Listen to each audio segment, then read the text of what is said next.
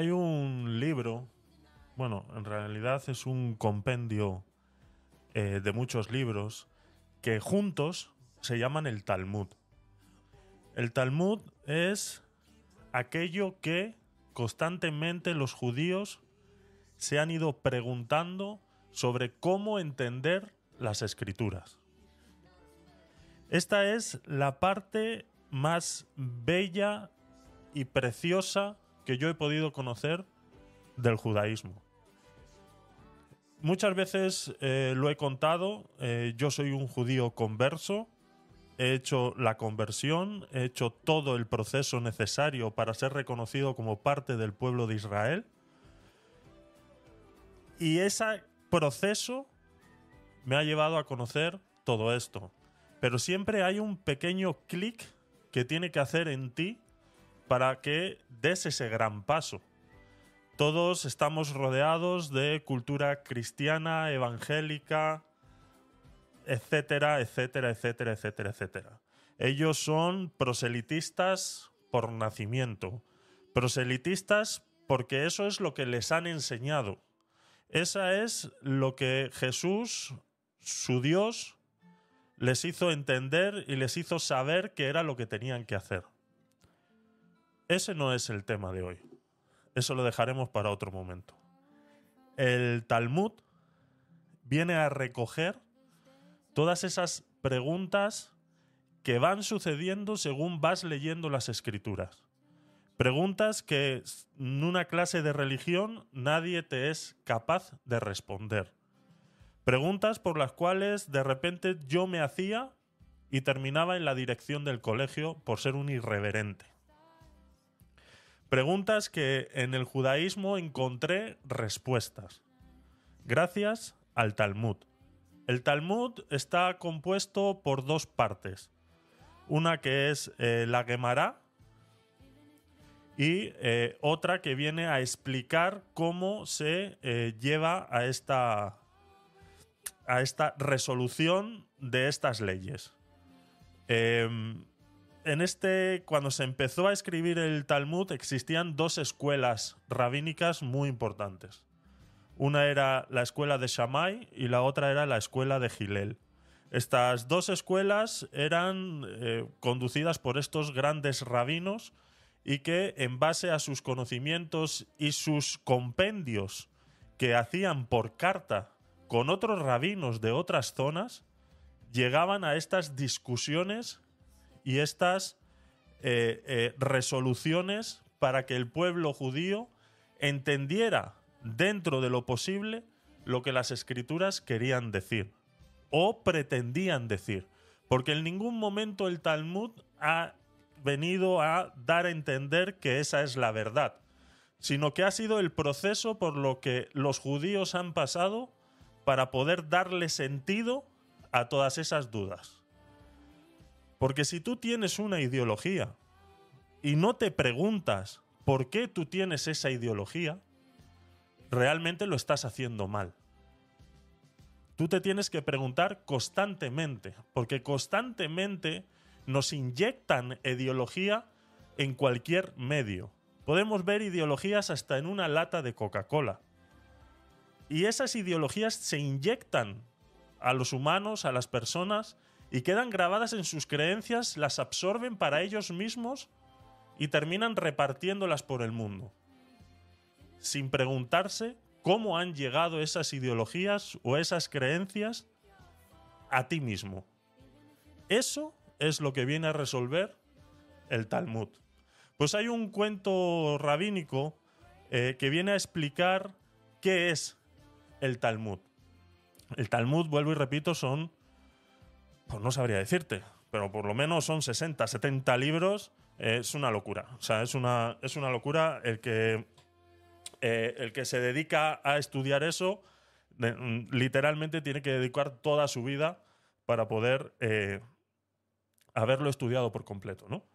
Entonces, eh, estas escuelas rabínicas de estos tiempos, cuando se empezó a recoger esa eh, mm, tradición oral, la Torah P, que se llama, y fue eh, el, elegido el momento en el que dicen los rabinos, tenemos que escribirlo. No podemos permitir que este conocimiento y que esta sabiduría y que este gran trabajo que hemos tenido que hacer para poder proteger este conocimiento se pierda. Y ahí fue el momento en el que la Torah Shebealpe, esa Torah oral que fue transmitida a Moisés en el monte Sinaí con esas diez tablas, se dice que iba en conjunto con esa eh, Torah, fuera transmitida de ahí en adelante de manera escrita. Ese es el Talmud. Esa es la resolución que todos los rabinos de ese momento fueron dando a esas preguntas que fueron surgiendo.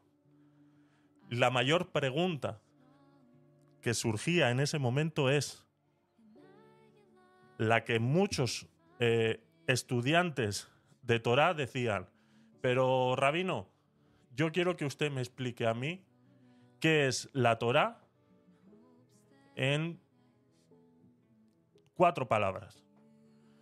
Pues viene un muchacho y le toca la puerta a Gilel y le dice, Rabino, por favor, ¿me puede usted explicar qué es la Torá, qué es el judaísmo?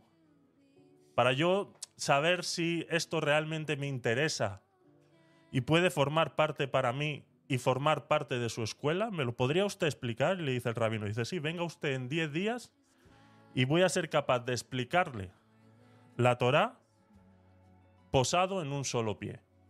Y el muchacho dice, oh, ¿cómo es posible, no? ¿Cómo es posible que el rabino sea capaz de explicarme eso que tanta gente habla, que tiene tanta tradición y tantos años detrás, y sea capaz de explicármelo con muy pocas palabras y encima es tan arrogante que es capaz de decirme que es capaz de hacerlo posado sobre un solo pie. A los 10 días vuelve y le dice, Rabino, estoy aquí para que usted me diga qué es la Torah. Eso que usted me prometió a mí que iba a decirme en muy, pocas palabras y que según usted eso me iba a convencer a mí para formar parte de su escuela. Le dice, hijo mío, te lo voy a explicar muy fácil. La Torah es todo. Y todo lo demás se resume en estas palabras. No le hagas a nadie lo que no quieres que te hagan a ti. Todo lo demás ya lo irás aprendiendo.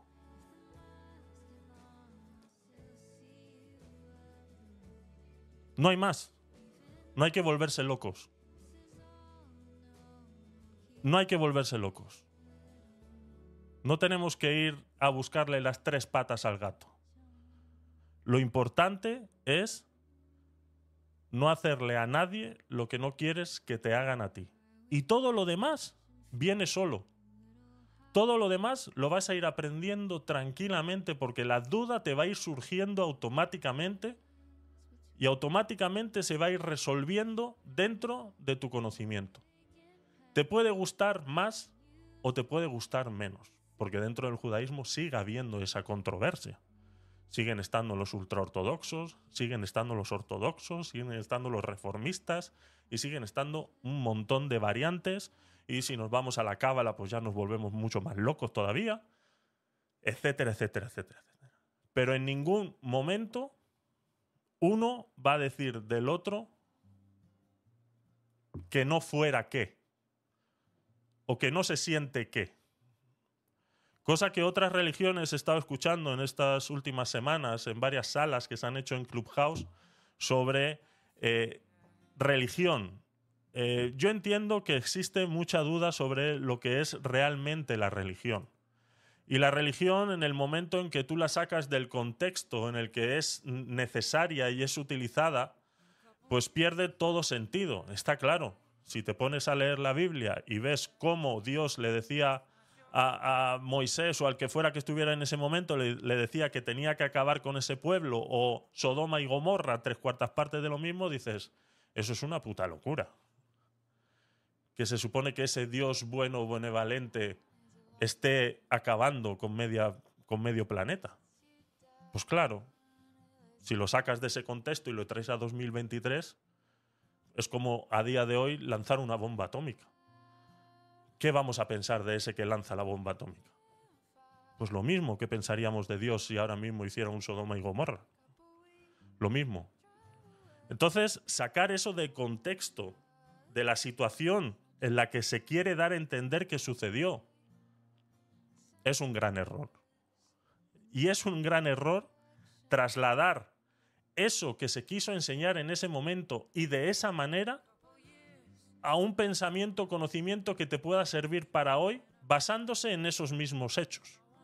Otra cosa es que tú seas lo suficientemente perspicaz y puedas sacar algo de valor de ese proceso que pasó en la Biblia a tu día de hoy.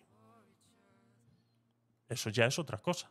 Y ahí es donde el Talmud y los rabinos constantemente están dialogando sobre estos temas. Hubo otra sala hablando de Shabbat. Quise participar un poquito por ahí por el chat, pero realmente reconozco que me da mucha pereza intentar hacer entender algo a alguien que ya de por sí no está dispuesto a escuchar, sino que vienen con una ideología y una creencia en la que pues ellos tienen la verdad. Entonces me cuesta muchísimo.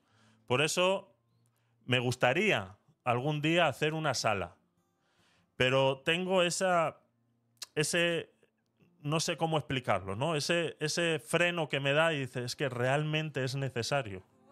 O sea, realmente va a servir para algo que yo quiera explicar qué es el judaísmo y cómo el judaísmo ve las religiones a día de hoy.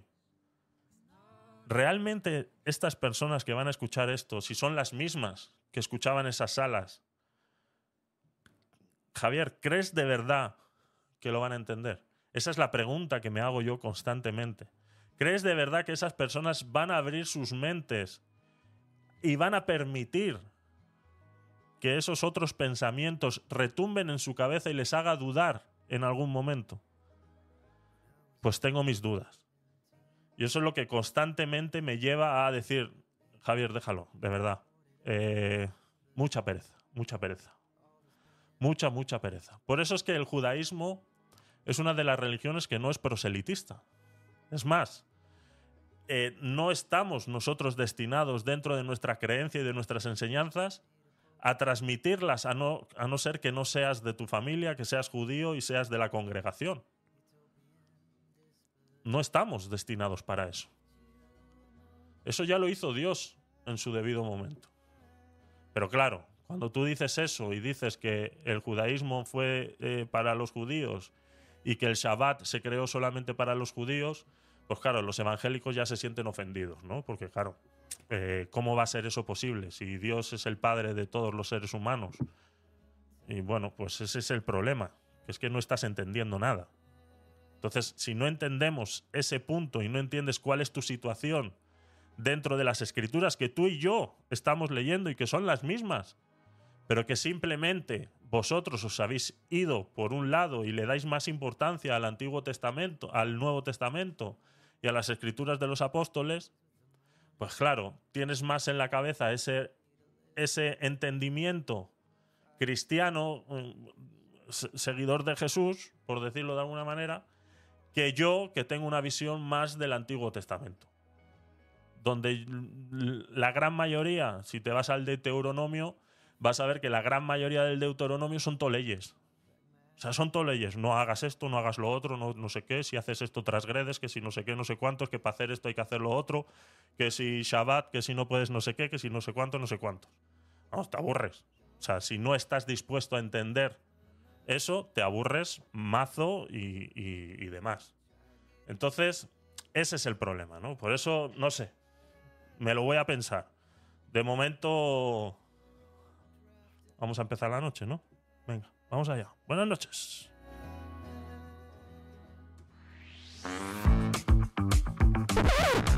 Podcast de noticias hay muchos. Como Podcast Night, ninguno. Bueno, este con mucha actualidad, un poco de ciencia, con algo de tecnología y con mucha opinión. Un programa de gabinetedecuriosos.com. hecho con nocturnidad y alevosía, pero sobre todo con mucha nocturnidad. Todos los martes y los viernes a las 10 de la noche, hora España. Así que, comenzamos. Buenas noches, buenas noches, bienvenidos una noche más a vuestro podcast favorito y cada vez el de más gente, el Podcast Night número 89. Vamos ya, vamos ya. Así que bienvenidos, gracias por estar ahí, gracias por escuchar. Vamos a leer un poquito aquí los comentarios. Carla María, saludos y buenas tardes desde el caluroso Texas a punto de ebullición climática. ¿Qué temperatura tenéis allí ahora mismo, Carla? Aquí en Madrid son 34 grados a las 10 de la noche. Eh, la arrogancia es un reino sin corona, decía el Talmud. Sí, sí. Y, y no se lo explicó en un solo pie. Sí, se lo explicó eh, subido en un solo pie, Paola, correcto. Eh, era parte de la arrogancia de el, Talmud se enseña muchas veces con mucha arrogancia, ¿no? Esas discusiones que tenían eh, Shammai y Gilel, que se reunían muchas veces a discutir con todos sus eh, discípulos, podríamos decir, todas esas eh, personas, varones que estaban estudiando el Talmud en ese momento, sí, eran muy arrogantes entre ellos. O sea, se, se lanzaban muchas, muchas pullitas, muchas pullitas. Entonces, sí hay muchas cosas que cuando estás estudiando el Talmud eh, te das cuenta que dices, este se le está yendo un poquito la pinza, ¿no? Pero bueno, es, gracioso, muchas veces es incluso hasta gracioso, da mucha gracia como, como estos grandes eh, rabinos de la historia eh, discutían entre ellos sobre cosas como si la manzana en Shabbat se tenía que comer con piel o sin piel. Y si se tenía que comer sin piel, si ésta se tenía que pelar antes de empezar Shabbat o después. Entonces, claro, Shammai le decía, claro, pero es que si pelamos la manzana antes, para cuando yo me la quiera comer, ya está marchita. Dice, claro, pero es que si tú pelas la manzana en pleno Shabbat, se podría considerar que estás trabajando. Y una de las primeras melajá de Shabbat es que no puedes trabajar. Y eso ya es un trabajo, es un esfuerzo, es un, algo que te tienes que concentrar en algo tan simple como pelar una manzana, pero ya estás perdiendo realmente la concentración del Shabbat, que es estudiar Torah, estar con tus amigos y reunirte y estar cerca de Dios porque se supone que ese es el día que tú le tendrías que rendir tributos a Él. Pues cosas como esa están detalladas de esa misma manera como yo te acabo de decir ahora en el Talmud. Entonces, eh, dices, eh, llegan a unas conclusiones, claro, y luego después de, de haber hecho todo ese análisis sobre eso, que te puedes tirar dos hojas leyendo sobre mm, si podemos comer una manzana en Shabbat o no, y si la tenemos que comer, la tenemos que comer con piel, porque entonces si la pelamos ya estamos transgrediendo Shabbat y tal. Todo eso son dos hojas de Talmud tranquilamente, discutiendo entre ellos, ¿vale? Y eh, luego al final, pues, eh, eh, viene lo que viene siendo, pues, la resolución, ¿no? Dice, pues bueno, después de esta pequeña discusión hemos llegado a este acuerdo de que deberíamos hacerlo así, así, así, así, así. Pero siempre dicen deberíamos de. O sea, nunca dicen esto tiene que ser así. Entonces, si luego tú después de leer eso llegas a otra conclusión y para ti es válida, yo como judío no te puedo decir, chico, no te puedes pelar una manzana en Shabbat. O sea, ¿no ves que estás transgrediendo? Yo no te puedo decir eso. ¿Me explico? O sea, yo como judío no le puedo decir a otro cómo tiene que llevar su judaísmo. Cosa que en otras religiones pasa mucho y demasiado. Entonces, esa es una de las cosas que, eh, por eso, ¿no? A mí, si yo no os dijera que yo soy judío y que practico el judaísmo, muchos ni siquiera os hubierais dado cuenta. Muchos ni siquiera os hubierais dado cuenta, si no os lo digo yo. Y es por eso, porque hay muchas clases de judíos y son muchas las maneras de llevar el judaísmo. Entonces, es, es diferente. Exactamente es diferente. Carla María nos dice 38 grados centígrados y la sensación térmica es de 43 grados centígrados a las 3 de la tarde, imagínate. Una locura. Hola, ¿qué tramáis, eh, morenos? Hola, Daniel, ¿qué tal? Bienvenido, gracias por, pasarte. Eh, uy, entonces el simple hecho de levantarme, ir al baño, lavarme los dientes, preparar desayuno se podría considerar trabajo. Entonces sería estar en contra de la ley. Interesante, Paola, exactamente.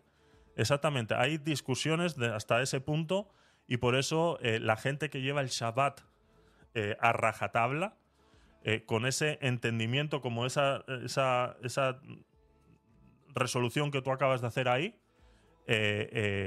no pueden lavarse los dientes. O sea, no, no pueden. No pueden. O sea, terminan de comer y no se pueden lavar los dientes. Algo que en pleno siglo XXI vemos como una locura, pues para ellos era algo que no es necesario.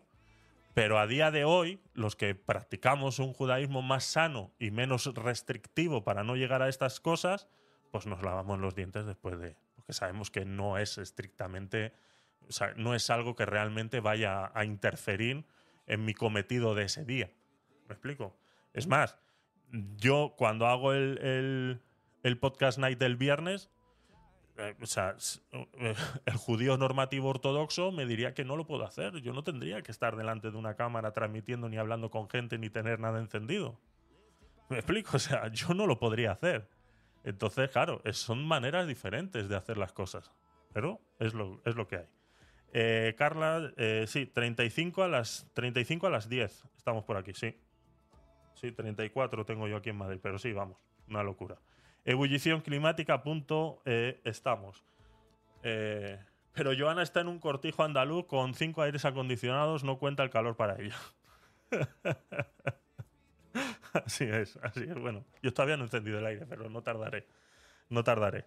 Eh, así es, Paula, eso es.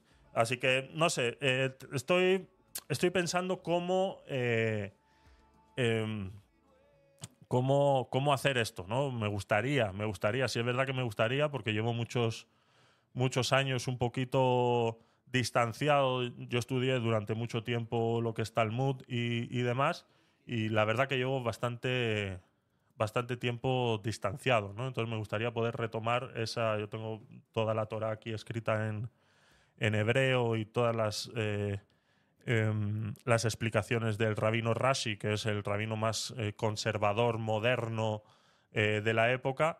Y, bueno, podríamos compartir de vez en cuando alguna, alguna salita hablando de, algún tema así, de cómo el judaísmo llegó a resolver ciertas dudas, de, sobre todo de aquella época, porque vuelvo y repito, eh, hay uno... A ver, espérate, lo tengo por aquí, dame un segundo.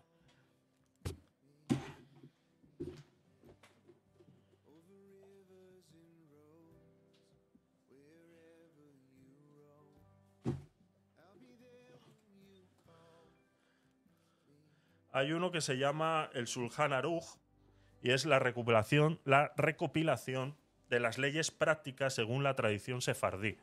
Sefardí pues, son los judíos eh, provenientes de la península ibérica, ¿no? Entonces, eh, y hablo de península ibérica por, incluir a, Portugal. Y dentro de este, dentro de este libro, pues están, eh, pues eso, lo que dice prácticamente, recopilación de leyes prácticas de leyes que a día de hoy, de, los ciento, de las 613 leyes que hay en toda la Biblia, en, toda, en todo lo que es toda la Torá, hay 613 leyes que eh, los judíos deberían de seguir, ¿vale? Eh, y, y, la gran mayoría de ellas no se pueden llevar a cabo porque muchas de ellas se tendrían que hacer en el Templo de Jerusalén. Y el Templo de Jerusalén, como ya sabéis, pues no existe. Entonces muchas de esas leyes no se pueden hacer, pero hay otras tantas que sí, y aquí en este libro pues eh, viene a explicar. Entonces podríamos tratar un poquito de, eh, eh, ver este, este libro en profundidad e ir analizando un poquito pues cómo ellos han ido resolviendo, porque aparte de que hay muchas que sí se pueden cumplir hoy, se han tenido que ir adaptando, ¿no? Entonces esa adaptación se ha ido, haciendo durante todo este tiempo. Dice Carla, dice 14. ¿Quién es sabio? El que prevé las consecuencias. Talmud. El Talmud 32a. Exacto. Muy bueno, muy bueno. Eh, qué bien, eh, Joana, sí. Eh, qué pereza tantas leyes. Con 10 del Antiguo Testamento y una del Nuevo tengo suficiente. Es, es, así, o sea, no es ninguna tontería, Daniel. Eso es lo que vino a hacer el cristianismo. Vino a renunciar a todo ese proceso. Eh, por eso yo critico muchas veces, y cuando hablo de eso, critico muchas, muchas veces que hay muchas religiones como eh, la islámica que no ha pasado por esa ilustración. O sea, cuando me refiero a que no han pasado por el proceso de la ilustración, no estoy hablando de que sean tontos, ni que no sean personas capaces de hacerlo, sino que sus creencias son tan férreas a la escritura que salirse un poquito, una coma, un punto, dudar un poquito de lo que está escrito, para ellos es transgredir. Entonces se ciernen, 100% a lo que está escrito. Y eso no les deja, no les deja eh, ver más allá. Entonces, claro, tienen, mm, pues eso, tienen la manera de entender las cosas muchas veces que dices, eh, perdona, o sea, mm, eh, podríamos entenderlo hace 200.000 años, podríamos entenderlo, pero a día de hoy no, lo siento. O sea, eso de estar, bueno, un montón de cosas, un montón de cosas. Es este el libro, a ver, Librería Judaica, eh, Sulhan Aru, Leyes Prácticas, Costumbres Sefardí. Eh, a ver si me deja copiar el enlace por aquí. Copiar, sí, pero por el nombre me imagino que sí. Pegar, eh, ir, Sulhan Aruz, Librería Judaica. Ese es, ese mismo es. Ese mismo es. Mm, yo me lo traje de Panamá. No sé si aquí estará en algún sitio es complicado. La verdad que España es complicado para estas cosas, ¿eh? ¿eh? pero seguramente en algún sitio se podrá conseguir. No sé si en Amazon España estará, porque esto está en dólares. Este enlace que me has mandado, esta librería judaica, no es de aquí. Esto será de algún país. Eh, vale, perfecto, Paola. Me, me, alegro que te gusten esas cosas y que bueno, que sean, que sean útiles. Está muy, muy resumido. Luego, si tienes alguna, cuando lo tengas y tal, si tienes alguna duda, pues eh, te digo dónde resolver esa cosa que está bastante resumida, eh, pues te puedo ayudar cómo, cómo resolver, ¿no? es, este mismo sí. Em, la renuncia de Iván Espinosa de los Monteros me recuerda el nacimiento de la falsa oposición en Venezuela. Uf, muy rebuscado eso, ¿eh, Carla? de la falsa oposición en Venezuela. Ahora, ahora vamos a hablar de, Iván un ratillo. Ahora en un ratillo hablamos, hablamos de él. Eh, Pedro vino a provocarte que tiene la Santa Cruz en su perfil. cada uno es. Cada uno. Eh, mi abuelo decía, cada uno es feliz como puede y otros hasta se masturban. O sea, cada uno, ya sabes, que haga lo que quiera. La Torah es el relato de la creación de la identidad judía y el Talmud contiene las leyes judías. Mucho con demasiado, aunque me encantaría conocer un poco más de un judío millonario. Pues eh, millonario no, conozco a ninguno ahora mismo. Bueno, algunos hay ahí en la comunidad, pero no, no, no se suelen juntar, no se suelen juntar con los plebeyos. No se suelen. que suba Carla y lo explique. Vale, me parece, me parece correcto. Carla, ¿quieres explicar ese, ese comentario de, de la renuncia de Iván Espinosa?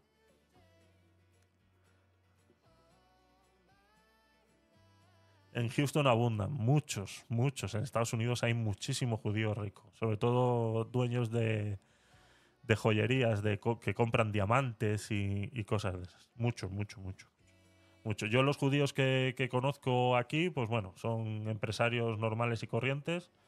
Y luego en Panamá sí es verdad que allí los judíos son dueños de todos los centros comerciales gigantescos, todas las tiendas de ropa, eh, pero enormes. Hablamos de, de, cortes de como el corte inglés, pues así. Pero de solo ropa o de solo no sé qué o de solo... Dice, jaja, estoy en modo con estoy en modo con calor y sin aire acondicionado, esperando a los técnicos. Ya, excusas. Esta es de las que tira la piedra y esconde la mano. Dice, sí, que me enseñen porque mi sueño es ser un fucking cerdo capitalista. sobre, todo, sobre todo lo de cerdo. Sobre todo lo de cerdo. Pues nada, hablaremos eh, algún día eh, sobre eso. Déjame a ver cómo lo cómo lo podemos, eh, eh, no sé, cómo lo podemos dirigir, por dónde empezaríamos, qué sería interesante y qué no, y lo vamos, lo vamos dialogando, ¿vale? Así que eh, poco más. bueno, esto, como dice Buenafonte, esto es un falso directo, así que no, ¿cómo es un, un que suba Pedro y, y, lo explique? Ah, que Pedro también sabe por qué iban Bueno, bueno. Pues nada, si os animáis ya sabéis lo que, lo que tenéis que hacer. Venga, vamos a empezar con lo que tenía yo por aquí eh, preparado. Vamos allá, un poquito de, ciencia, de ciencia, de ciencia, luego hay algo de política. A ver, ¿qué más tengo yo por aquí? Bueno, algo de política, eh, hablaremos de África, Francia, eh, ¿qué más? Ah, eh, bueno, el, el, el ERE de Podemos. pobrecitos, pobrecitos, qué pena me dan, qué pena me dan. Y alguna cosita más que tengo por ahí, a ver, porque no lo tengo esto organizado, no sé por qué. Ah, bueno, Elizabeth Duval, vamos a hablar de Elizabeth Duval también. Bueno, cositas, cositas. Así que nada, venga, empezamos, vamos allá.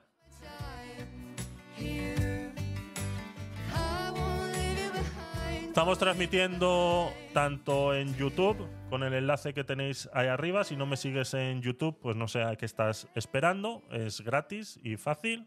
Y también estamos transmitiendo en modo audio en la nueva plataforma de Stream. Si todavía no estás en Stream, te puedes unir con el código de invitación Tecnopolit y con mucho gusto os recibiremos por ahí. Está la aplicación en modo beta, se podría llamar, eh, probándose y cositas. Estoy esperando que hagan ciertos cambios para poder transmitir en vídeo a través de, pues de todo el tinglao este que tengo yo aquí montado que sea compatible con el navegador y bueno, eh, me dicen que están trabajando en ellos y que próximamente lo haremos también en formato vídeo en la aplicación de Stream. Y bueno, y a su vez también estamos transmitiendo en la aplicación de Clubhouse.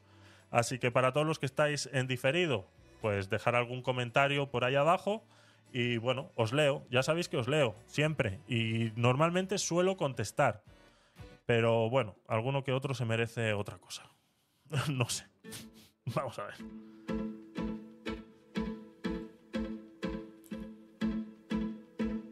We go out for a beer, it's so clear when you're here, but we never get near enough. We drink and we dance, you don't give it a chance. Is it really romance you feel?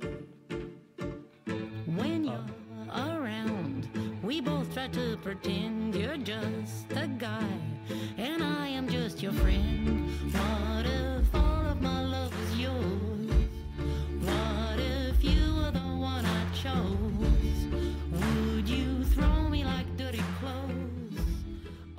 El viernes pasado, el primer programa de la segunda temporada de los Podcast Night, estuvimos hablando pues, sobre varios avances eh, científicos, sobre una mm, placenta artificial para que aquellos bebés prematuros eh, pudieran salir adelante, incluso eh, con 12 semanas de antelación.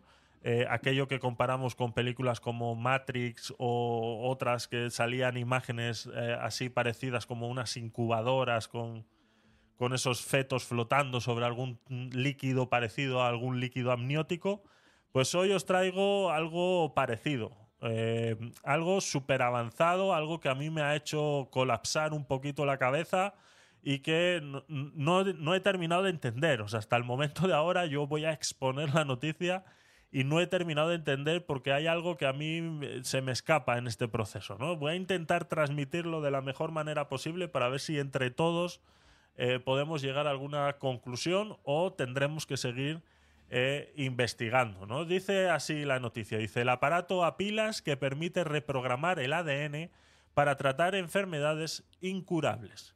Científicos descubren un método para controlar la actividad del ADN humano con electricidad. Un avance insólito que permite tratamientos nunca vistos hasta ahora. Dice así, poder controlar las respuestas de nuestro cuerpo ante las enfermedades mediante una aplicación está hoy más cerca que nunca gracias al reciente descubrimiento de un grupo de científicos. Los investigadores aseguran haber creado un dispositivo que controla la función del ADN humano mediante electricidad. Un avance sin precedentes que permite reprogramar nuestros genes a voluntad para tratar enfermedades incurables hasta ahora como la diabetes. Los científicos han creado una interfaz alimentada por pilas a la que denominan tecnología de regulación accionada por corriente continua, o lo que vienen siendo sus siglas DART. Esta interfaz puede desencadenar respuestas genéticas específicas, es decir, activar o desactivar grupos de genes mediante corrientes eléctricas, decía Jimbo Huang, director del estudio y biólogo molecular de la Escuela Politécnica Federal de Zúrich. Describe que el dispositivo es un salto adelante que permitirá controlar genes en un futuro no tan lejano. aquí estamos mezclando y aquí es donde a mí me hace un poquito de de cortocircuito intentar entender estas cosas, ¿no? Nunca mejor dicho. Estamos mezclando, pues bueno, todos hemos eh, sabido esos avances que ha habido pues contra la epilepsia, contra el Parkinson y cosas de, de ese tipo relacionadas con el sistema nervioso de nuestro, de nuestro cuerpo, ¿no? Y que cómo con pulsos eléctricos hemos sido capaces, o la ciencia ha sido capaz de poder controlar y mejorar la vida de estas personas que sufren estas enfermedades. Pero claro, yo estoy mezclando dos aguas, pulsos eléctricos contra un sistema nervioso que no deja de ser un conjunto de cables por todo el cuerpo que termina circulando cierta corriente eléctrica. Pero es que ahora estamos hablando que con una corriente eléctrica externa vamos a ser capaces de hacer un on-off en una molécula celular, en algo eh, biológico, en algo que sí, que cuando nos vamos al átomo más mínimo del ser, al fin y al cabo, como dicen los grandes científicos, somos energía. O sea, al fin y al cabo, somos energía. Que sí, que lo entiendo, que hasta ahí me llega el riego sanguíneo. Pero esa energía que primigenia, que termina transformándose en una molécula, con un núcleo, con tal, o sea, que aún así se pueda seguir manipulando eléctricamente es lo que a mí me hace eh, eh, que este tipo de cosas me llamen la atención, ¿no? Y que la curiosidad eh, se ponga a trabajar cuando pasan estas cosas. Dice la noticia, tampoco explica mucho más allá sobre, sobre cómo funciona este, este proceso, pero bueno, ellos lo intentan explicar de esta manera. Dice, los sistemas eléctricos y los biológicos funcionan de formas tan diferentes que sin una interfaz como la que puedan comunicarse serían incompatibles. Más o menos lo que acabo de, intentar explicar yo. ¿no? Mientras que los sistemas biológicos son analógicos, programados por la genética, eh, actualizados lentamente por la evolución y controlados por iones que fluyen a través de las membranas aisladas, los sistemas eléctricos son digitales programados por software fácilmente actualizable y controlados por electrones que fluyen a través de los cables aislados. Ha hecho una pequeña eh, comparación, similitud con, eh, pues eso, ¿no? Cómo lo biológico, queramos o no, sigue viniendo de, tema energético, así como estaba diciendo, y cómo la energía de por sí que controlamos nosotros los seres humanos sigue siendo algo muy, muy parecido. Con esta idea en mente, el equipo se propuso crear una conexión directa entre ambos mundos los científicos consideran que las interfaces electrogenéticas que permiten a los aparatos electrónicos controlar la expresión genética son el eslabón perdido en el camino hacia la plena compatibilidad del mundo electrónico y genético. Yo me he quedado exactamente igual. O sea, yo lo siento mucho, pero yo me he quedado exactamente igual. Esto y nada es lo mismo. A mí me hace cortocircuito la cabeza cuando eh, me dicen que es tan fácil como esto, ¿no? Como un pequeño aparato con pilas son capaces de estimular un gen de tu cadena del ADN y de repente apagarlo. Mm, no sé. O sea, no sé. Si alguno habíais escuchado esto y sabéis un poquito más, pues bueno, pues lo podemos, lo podemos hablar. Dice la noticia, dice, ¿cómo lo hicieron? ¿no? Dice, las baterías, las baterías del DART eh, producen una corriente continua que genera moléculas de oxígeno a niveles bajos y que activan las proteínas KEAP1 y NRF2. Bueno, unos interruptores moleculares que hay en nuestras células. Luego estas proteínas se mueven hacia el núcleo celular y activan la expresión del gen que se quiere controlar. Tras probarlo en células humanas, los investigadores aplicaron este método a un modelo de ratones con diabetes tipo 1. Usando agujas de acupuntura como electrodos, los científicos lograron activar los genes implicados en la regulación de la dosis de insulina, una hormona esencial para el tratamiento de la diabetes. Como consecuencia, las eh, concentraciones de glucosa en sangre de los ratones volvieron a sus niveles normales. Las futuras aplicaciones de esta tecnología van más allá del tratamiento para la diabetes, aunque elegimos la producción de insulina controlada por DAT para la validación de la prueba eh, del concepto, debería ser sencillo vincular el control del DART a producción y dosificación in situ de una amplia gama de productos biofarmacéuticos. O sea, esto, pues bueno, eh, así mismo como, como lo vimos eh, la semana pasada, ese es el, tema bioético que puede surgir con todo esto, pues aquí veremos también si realmente es como ellos lo están, lo están planteando, ¿no? Porque yo me estoy imaginando esas agujas hipodérmicas en el ratón, así tipo, pues eso, ¿no? Entonces veremos cómo eso eh, eh, eh, se puede aplicar realmente para, la, para los seres humanos y si realmente sería algo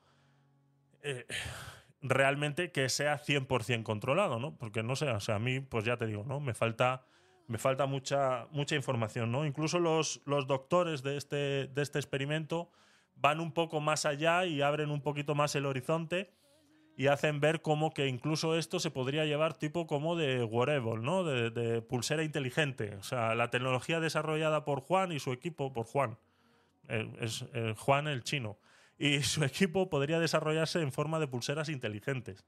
También como eh, eh, las cuales son muy útiles en el ámbito médico debido a su capacidad para medir, recopilar datos de salud de forma continua, ¿no?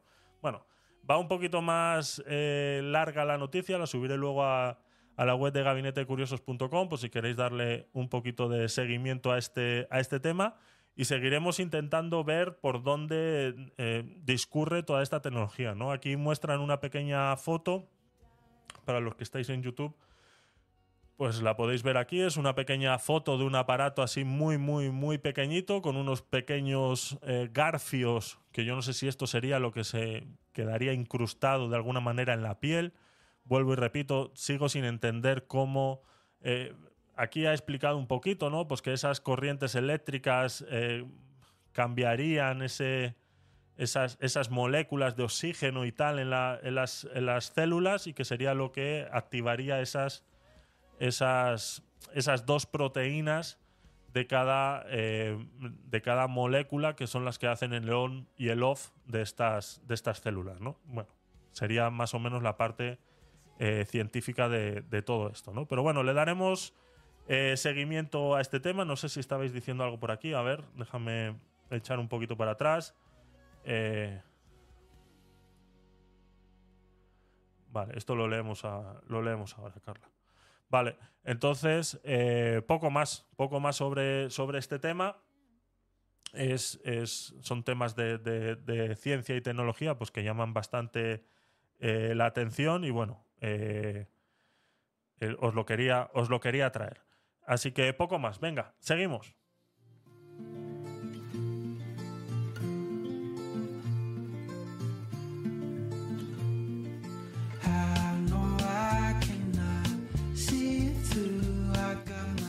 Gracias, eh, Paola, por pasarte hasta YouTube. Hello.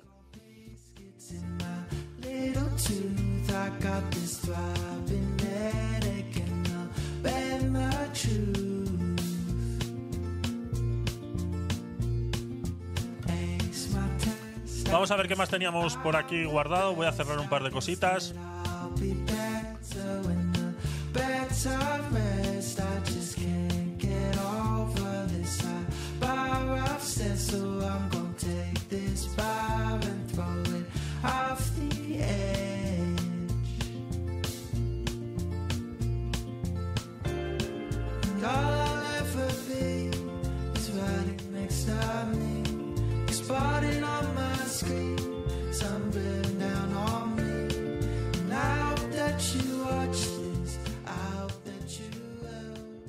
Vámonos con una noticia de actualidad, noticia que, eh, pues bueno, eh, llevan ya eh, discutiéndose varias veces en foros económicos y culturales, sobre todo del modo del ámbito del trabajo. Eh, varias empresas se están poniendo en duda que aquel formato de teletrabajo que se instauró en la pandemia, pues seguiría siendo útil a día de hoy. Sabemos que este sistema de teletrabajo fue obligado pues, por las circunstancias de la pandemia y fue promovido sobre todo por estas grandes empresas tecnológicas como Google, Amazon, Apple, eh, empresas que eh, invirtieron en este cambio del trabajo y bueno, pues permitieron a sus trabajadores prácticamente desligarse de la empresa y trabajar desde sus casas haciendo pues según nos querían hacer entender prácticamente lo mismo, incluso hasta mejor, porque las personas no se veían presionadas de esa manera, ya sea o por la presencia de un jefe o porque tenían más libertad de horario y bueno, pues aquellas personas que quieren compaginar su trabajo con su vida familiar y que necesitan pues llevar a su hijo a la escuela y tener ese contacto eh, eh, materno-filial con sus hijos y tal, para no tener que relegarlo en otras personas, pues todo eh, sonaba muy bonito y sonaba muy eh, idílico para todas estas eh, personas. Pero bueno, a día de hoy Google, Amazon, Salesforce y Apple no dejan de subir su tono, su discurso contra el trabajo 100% remoto. Dice, estas empresas crearon lo necesario para el teletrabajo, ahora hasta ellas lo aborrecen. Recordemos que Amazon es, eh, no solamente hablamos de Amazon como empresa donde tú vas a una página web y compras lo que quieras, sino que Amazon es la empresa que ha llevado eh, a cabo el crecimiento de servidores más grandes del mundo a día de hoy. O sea, se podría decir que eh, una de cada 10 páginas webs del mundo está alojada en un servidor de Amazon. Entonces, este, todo este empleo que surge alrededor de todo esto fueron los que crearon a su vez que estos servidores tuvieran que crecer de una manera exagerada para poder suplir todas estas necesidades porque hemos pasado de tener que eh, suplir de necesidades de Internet a un edificio donde había 100 personas trabajando a 100 puntos diferentes de trabajo por esa misma ciudad, ¿no? Dependiendo, pues, todo el que estuviera trabajando. Pues todo eso se tuvo que mejorar en estos servidores, por ejemplo, de Amazon, o Google tuvo que mejorar mucho sus servicios de eh, mensajería, ¿no? Ya sea mensajería instantánea o mensajería de videoconferencias. Vimos cómo Zoom pegó ese gran eh, salto hacia, hacia el infinito con la pandemia, ¿no? Prácticamente nadie utilizaba esa aplicación y Zoom pues tuvo que eh, prácticamente estuvo cerrada durante varias semanas porque no tenían la capacidad suficiente para poder suplir eh, todo eso, entonces tuvieron que invertir una gran cantidad de dinero para eh, poder suplir las necesidades que se estaban requiriendo en todo el mundo por algo que estaba sucediendo con la pandemia. ¿no? Entonces, estas empresas crearon eh, o resolvieron esa necesidad y a día de hoy son las primeras en aborrecer este sistema de trabajo, de este sistema del teletrabajo. ¿no? Dice, tras años de barra libre de trabajo a distancia, quieren volver a llenar sus oficinas y no les está resultando fácil. Dice... eh, uy, ¿qué ha pasado?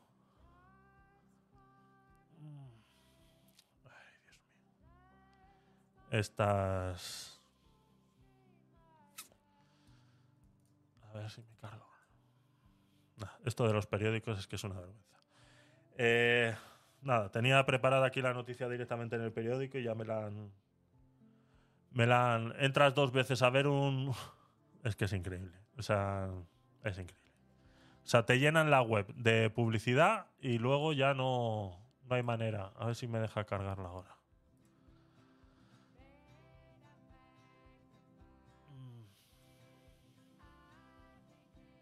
Ah, han puesto el artículo para suscriptores ahora. O sea, ayer estaba gratis y hoy está para suscriptores. Bueno, la noticia eh, viene a, eh, a decir, pues eso, ¿no? Que estas eh, empresas a día de hoy se encuentran con ese gran freno que tienen para poder hacer que sus empleados vuelvan a trabajar en las oficinas porque están notando que estas personas realmente no son tan productivas como se creía que se podía ser teletrabajando, ¿no? Esas eh, personas están perdiendo esa ya no eh, calidad de producción, o sea, cantidad de producción, sino la calidad de la producción, ¿no? Todas estas empresas que han podido teletrabajar son eh, personas que se dedican sobre todo al trato con otras personas, ya sea de manera telefónica, de manera remota y que tienen que tener cierto contacto con ciertas personas y que al hacerlo desde sus casas están perdiendo, alegan eh, estas empresas, dice que están perdiendo por aquello por lo que estas personas fueron contratadas, ¿no? Su carisma, su tal,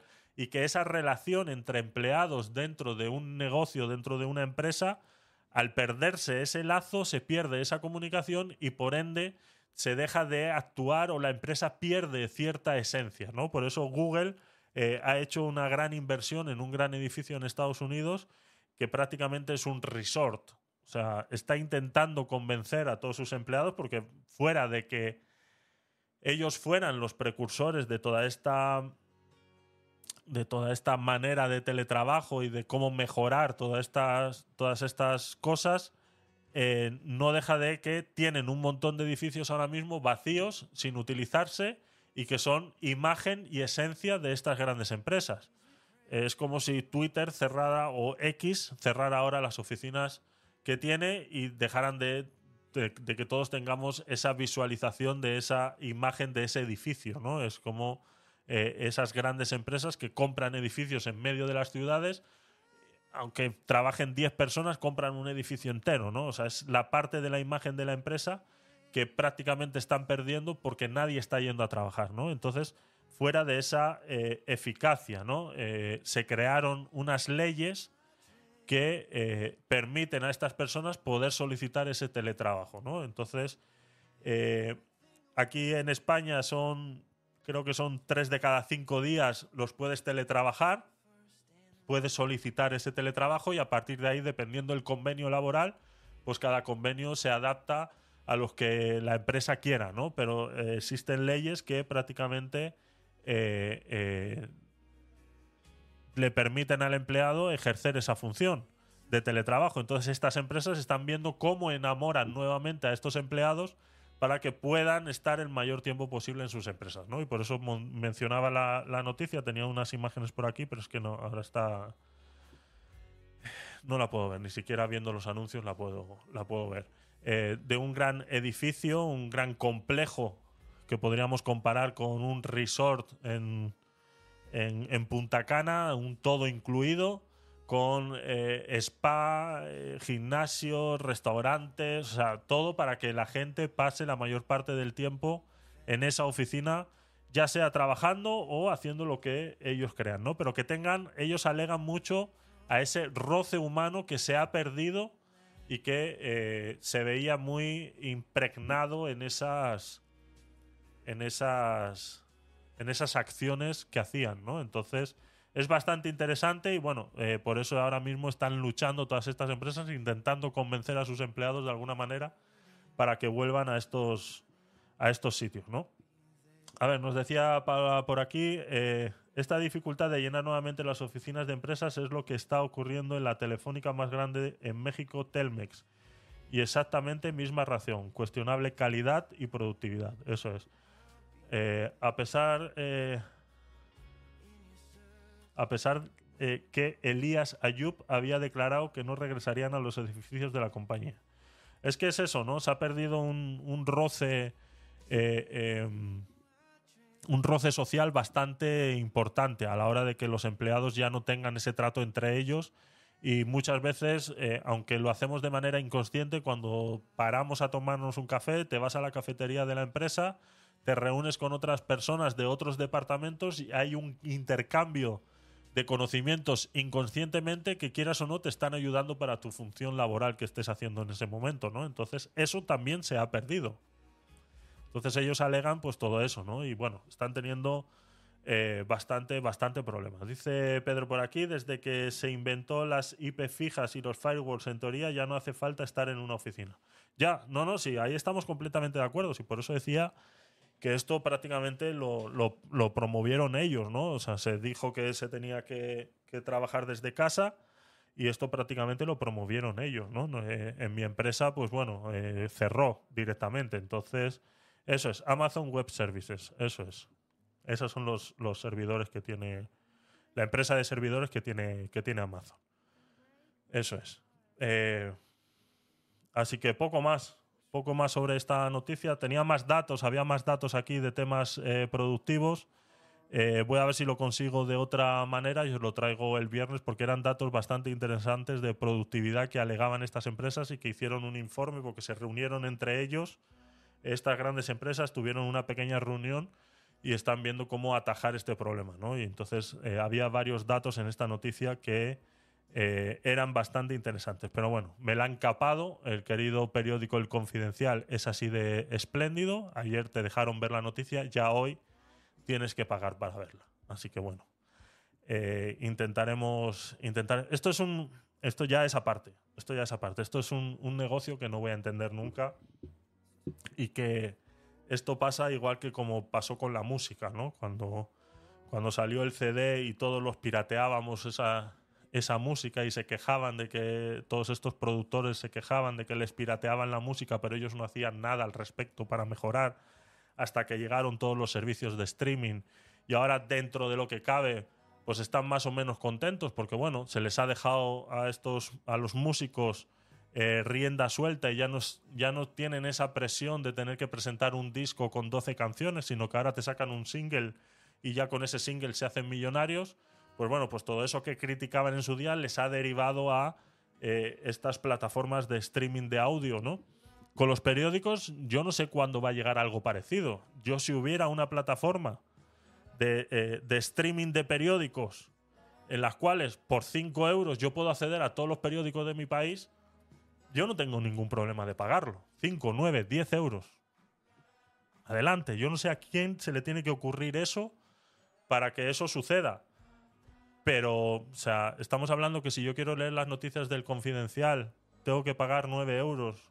Si quiero leer las del Mundo, tengo que pagar otros 7. Si quiero leer las de. tengo que pagar otros 6. O sea, si quiero mm, estar medianamente informado imparcialmente, me tengo que gastar 30 euros en periódicos al mes. O sea, por favor. O sea, yo no sé qué están pensando, no sé, no sé en qué están pensando realmente si esto es un negocio y si esta gente le está riendo realmente bien. Porque ahora bien, eh, yo estoy viendo ahora un extracto de la noticia, pero esto está lleno de anuncios. O sea, eh, realmente, ¿cuál es el negocio de este periódico? ¿Los anuncios o las suscripciones? ¿Yo me suscribo y dejo de ver anuncios o voy a seguir viendo anuncios? O sea, aquí hay un gran problema. Tienen que buscar una manera en la que eh, compaginar esto con la realidad del mundo. Está claro que el que solo lee el confidencial, como el señor que iba hoy en el tren en la mañana, que tenía unas pintas de, de- de eso, de el confidencial. O sea, tú o sea, lo ves y dices, este señor lee el confidencial. Y, y- y hecho, en el móvil estaba leyendo el confidencial. Dices, este es el señor en, en traje, con corbata, engominado. Dice, este, es, este, este señor lee, lee- lee el confidencial. Exactamente. Hombre, esa gente, pues claro, solo va a pagar la suscripción del confidencial porque solamente necesita leer esa, ese, ese periódico, ¿no? Como el que lee el ABC. Dice, pues sí, pues leo el ABC y solo leo el ABC. Lo demás me da igual, ¿no? Pero para los que al menos necesitamos un poquito de, o tenemos un poquito de mente crítica y necesitamos picar un poquito por todos los periódicos, pues esto realmente que no, no, no sé, no sé cómo, no sé cómo verlo, ¿no? Entonces yo imagino que esto terminará, terminará sucediendo de alguna, de alguna manera en la que intenten buscar una pequeña, yo, mi idea sería esa, ¿no? Una pequeña plataforma en la que se pudiera eh, contratar, pues por 10 euros, el acceso a tres periódicos. No te voy a decir que me des acceso a todos, pero al menos a tres periódicos que yo pueda elegir ese mes. Yo este mes, por mis 10 euros que estoy pagando, quiero tener suscripción al Confidencial, al ABC y al Mundo. Y el próximo mes eh, poder elegir otros tres diferentes, por ejemplo. Y entre esos periódicos que existan unas revistas o algo, no sé. O sea, algo. Tienen que crear una plataforma centralizada que pueda gestionar todo eso, porque esto si no, no tiene, o sea, no le veo sentido. No le veo sentido, porque yo aquí le doy a, a suscribirte al confidencial, elige tu plan. Eh, gratis el primer mes, después 6 euros al mes. Oferta especial, el primer año 60 pavos. Pues imagínate, 60 pavos por cada periódico. Estamos hablando de 200, 300 euros al año en periódicos digitales. Al menos antes te quedaba el papel y decías, bueno, pues me guardo este recorte o no sé. No sé, hay le tienen que dar una vuelta a todo esto porque realmente que no... no, es, no yo no creo que les esté funcionando bien. No creo que les esté funcionando bien porque si no toda esta publicidad no sería necesaria dentro del periódico. Pero bueno, eso ya es eh, otra cosa. Venga, seguimos. Eh, buscaré, buscaré los datos estos que os decía de que, que plasmaba Google y sobre todo Amazon y Salesforce. Es uno de los que ha hecho una gran investigación sobre este tema de productividad y calidad de- del producto entregado por sus empleados, tanto en oficina como en, en teletrabajo, y era bastante, bastante importante. Venga, seguimos.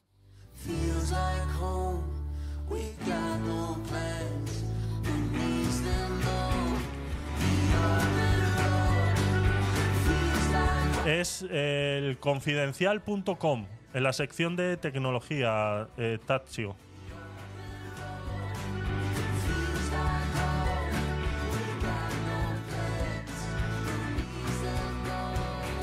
A ver. Que no hay manera de. Yo no sé por qué me va tan. A ver, vamos a ver qué nos está poniendo por aquí Carla, nuestra querida corresponsal de última hora. A ver si le pillo donde ha empezado aquí. A ver si le pillo.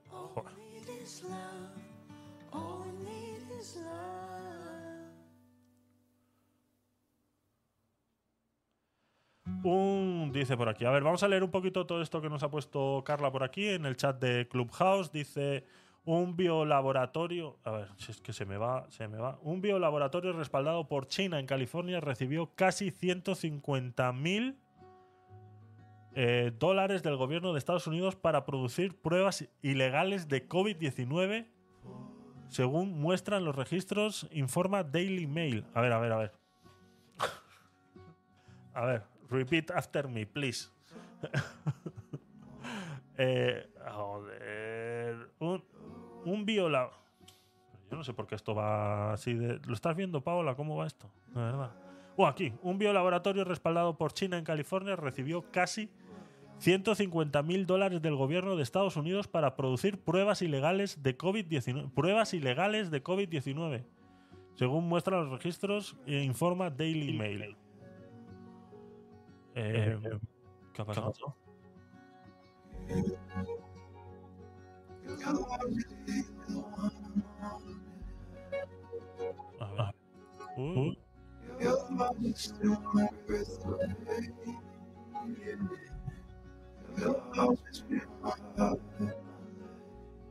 A ver. Ah, muy bien. Perdona, es que se me está repitiendo la, la voz y es porque. en- espera, no, no. Y es porque en. En. En stream eh, estoy yo dos veces dentro del, de la emisión. Muy bien. Entonces me oigo doble.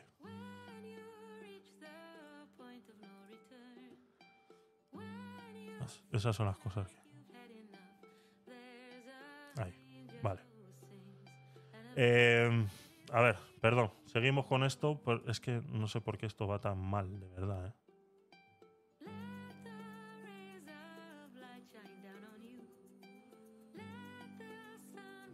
Bueno, eh, no sé. eh, hay que darle una vuelta a eso, a eso. Hay un enlace aquí. A ver. Copiar. A ver. Daily Mail.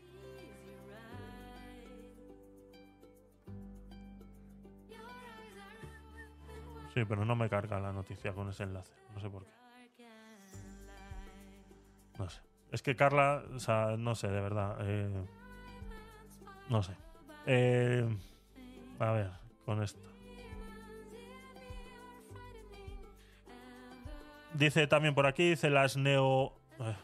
eh, ¿Es serio lo que dice aquí? Las neovaginas no existen. Existe un hombre mutilado con partes de su pene reconstruido a la inversa, conectado con partes de su colon. Eh, vivirán toda su vida en tratamiento para que no se les cierre el orificio. Mutilaciones impulsadas por pedófilos de la ideología de género. Estamos con... eh, No sé a qué, a qué viene esto, Carla, pero sí, estamos completamente... Estamos completamente de acuerdo de que esto es, esto es así. Si realmente, al que, para el que tenga dudas, que investigue un poquito cómo es la operación de tanto de, de un lado hacia el otro como del otro hacia el uno. O sea, que averigüe cómo es la operación y verán que es, es, es como esas, esas películas de descuartizamientos eh, mm, pues eso, parecido, parecido, ¿no? Esas eh, películas eh, que, que te muestran cómo descuartizan a una persona, tipo Saw o alguna película de esas muy, muy sangrientas, que lo único que hacen es eh, inventar eh, o, practicar o yo que sé, a lo Frankenstein o algo así, ¿no? Es- está claro que eso está... un- unos cuantos locos fueron los que dijeron que estas... eh, que estas cirugías podían ser viables, ¿no? Pero bueno, hemos, hemos visto las, los testimonios de muchas personas trans que, que huyen de todo esto y que terminan con más problemas realmente de los que tenían por culpa de estas, de estas operaciones tan agresivas. Eh, ahora dice también por aquí Carla María, dice ahora se proyecta que la deuda del gobierno de Estados Unidos aumenta en 5,2 mil millones por día durante la próxima década con una deuda total que alcance los 50 billones para 2023. Yupi. Bueno, en la deuda de Estados Unidos sabemos que ellos eh, van a aumentar el techo de deuda hasta donde quieran. Lo pueden hacer siempre y cuando mantengan el control que tienen del dólar en el resto del mundo. Ellos van a poder seguir aumentando el techo de deuda todo lo que quieran. Esa es la burbuja del dólar que no sé cuándo va a estallar, pero para que estalle tiene que eh, ser una tercera guerra mundial, ¿no? que ahí es donde se va a ver realmente la fuerza del dólar, cuando eh, haya una tercera guerra mundial. Ahí es eh, realmente donde todos estos países que ahora mismo están obligados a utilizar el dólar para ejercer cualquier eh, cambio, eh, eh, cualquier compra, perdón, de cualquier insumo como el petróleo y el gas, dejarían de hacerlo y ahí es donde realmente se vería la fortaleza del dólar. Si estamos hablando de 5,2 mil millones por día, pues es una locura insostenible. Pero mientras las máquinas de imprimir dinero sigan imprimiendo dinero a la velocidad que lo hacen, eso prácticamente a Estados Unidos no le viene ni le va, ¿no? Entonces, eh, es lo que hay, es lo que hay. O su mayor producto de exportación de Estados Unidos es el propio, la propia moneda. O sea, fuera de eso es como luego hablaremos de Francia con estos países africanos y ese franco fiduciario que hicieron ahí, que siguen utilizando 7, 8, 9 países de, de- de Francia y todo ese revolú que hay ahora mismo en Francia, ¿no? Es tres cuartas partes de lo mismo. Si no fuera por eso, eh, Francia ahora mismo pues eh, tuviera unos grandes problemas económicos porque parte de su Producto Interior Bruto está basado en importar, en exportar ese, ese dinero y que obligar a otros países a utilizar su, su moneda eh, fiduciaria, que luego hablaremos de ella, ¿no? Pero sí, o sea, al fin y al cabo es eso, ¿no? Entonces, para ver realmente la fortaleza del dólar, tendría que suceder una tercera guerra mundial. Es, es así. Dice Paola por aquí, dice curiosos, dice si se gastara 30 euros al mes en periódico y el salario mínimo en España en 2023 es 1080, según el economista sería el 2,8%, solo en noticias, sin embargo. Exactamente. Es el 2,8% solo en noticias. Buen cálculo, Paola, me gusta, me gusta eso, me gusta eso. Así es. A ver, nos dice más por aquí Carla, dice el lunes 7 de agosto la alta diplomática estadounidense Victoria Nuland se reunió en Niamey con los golpistas de Níger, pero no pudo ver ni a Abdurrahman Tiani, ¿no? que es el, presidente este preso que está que está, que está preso. No lo pudo ver. Bueno, eh, diplomática estadounidense Victoria Nuland. Eh, lo que está sucediendo en Níger ahora mismo es bastante, bastante complicado. Eh, dice más por aquí sobre este tema. Dice el líder de los golpistas, ni a Mohamed eh, Bazoum, el presidente. Ah, entonces este quién es? No sé quién es. Ah, este será el golpista. El eh, Carla, el Abdurrahman Tiani es el golpista, ¿no? Porque el Mohamed es el presidente. Ahí estaba yo confundido. Que sigue secuestrado, la visita no condujo a un principio de solución. El líder de los golpistas, ni a Mohamed. Ah, vale, es que es la continuación. Vale. Pero no pudo ver ni a eh, Tiani, ni al líder de los golpistas, ni a Mohamed Bazoum, el presidente de Níger, que sigue secuestrado. La visita que no condujo a un principio de solución. Es que, o sea, yo no sé si es que la gente no está entendiendo, esta gente vive una fantasía, sobre todo estos estadounidenses que se quieren meter absolutamente en todo No termino yo de entender por qué la visita de una diplomática estadounidense iba a generar algún cambio en lo que está sucediendo en Níger. O sea, es que no lo entiendo, de verdad. ¿Cómo se les puede pasar por la cabeza? O sea, luego secuestran a esta señora, la violan y la matan allí en mitad de Níger y dicen, ¡ay, qué malos son, qué malos son! Y dice, pues no te metas donde no te llaman. O sea, no te metas donde no te llaman, porque no estás entendiendo realmente cuál es el problema que tienen en Níger ahora mismo. Y Rusia está presionando bastante para que el problema de, que tiene Níger ahora mismo sea, sea lo que es, ¿no? Entonces, eh, cuando no sabes, es co- muchas veces cuando hemos hablado de, la deriva feminista que está, viendo, que está viendo ahora mismo con esta ley del solo sí es sí, todas estas mujeres, tengo un video ahí en, YouTube, ¿no? De, reaccionando a ese vídeo que vimos la semana pasada, de esa, de esa joven que sueña con un mundo sin hombres, ¿no? Esa, esa ideología que les están inculcando a los jóvenes a día de hoy, ¿no? Eh, uno de los grandes problemas que tienen cuando hablan de la violencia de género, de la mal llamada violencia de género, es que realmente están tapando el sol con un dedo, porque no están analizando realmente cuál es el problema por el que ese hombre ha matado a esa mujer. Y como no estás analizando realmente el problema por el que ese hombre ha matado a esa mujer, no vas a encontrar nunca una solución. Porque estás tapando el sol con un dedo. Y estás dejando pasar un montón de problemas psicológicos, psíquicos, económicos, sociales, todo lo que hay detrás que lleve a una persona a matar a otra, lo estás dejando de lado. Es como si no importara, da igual. Ese hombre ha matado a esa mujer por el simplemente hecho de ser mujer. Entonces, tenemos un gran problema en la sociedad porque no, nos estamos dando cuenta de que todos esos problemas reales que tienen solución no los estamos viendo, los estamos dejando de lado. ¿no? Y esto es tres cuartas partes de lo mismo. Esta señorita Victoria Nuland no tiene ni puta idea de lo que realmente está sucediendo en Níger. No tiene ni idea de lo que está sucediendo ahí. Y seguramente que nosotros tampoco la tengamos. Podemos opinar y podemos decir y podemos ahora luego cuando leamos la noticia podemos analizarla un poquito y podemos hablar un poquito de cómo Níger ha llegado a esta situación y cómo Rusia ha encontrado el momento preciso para entrar en estos sitios, ya sea con, con los Wagner o sea como sea.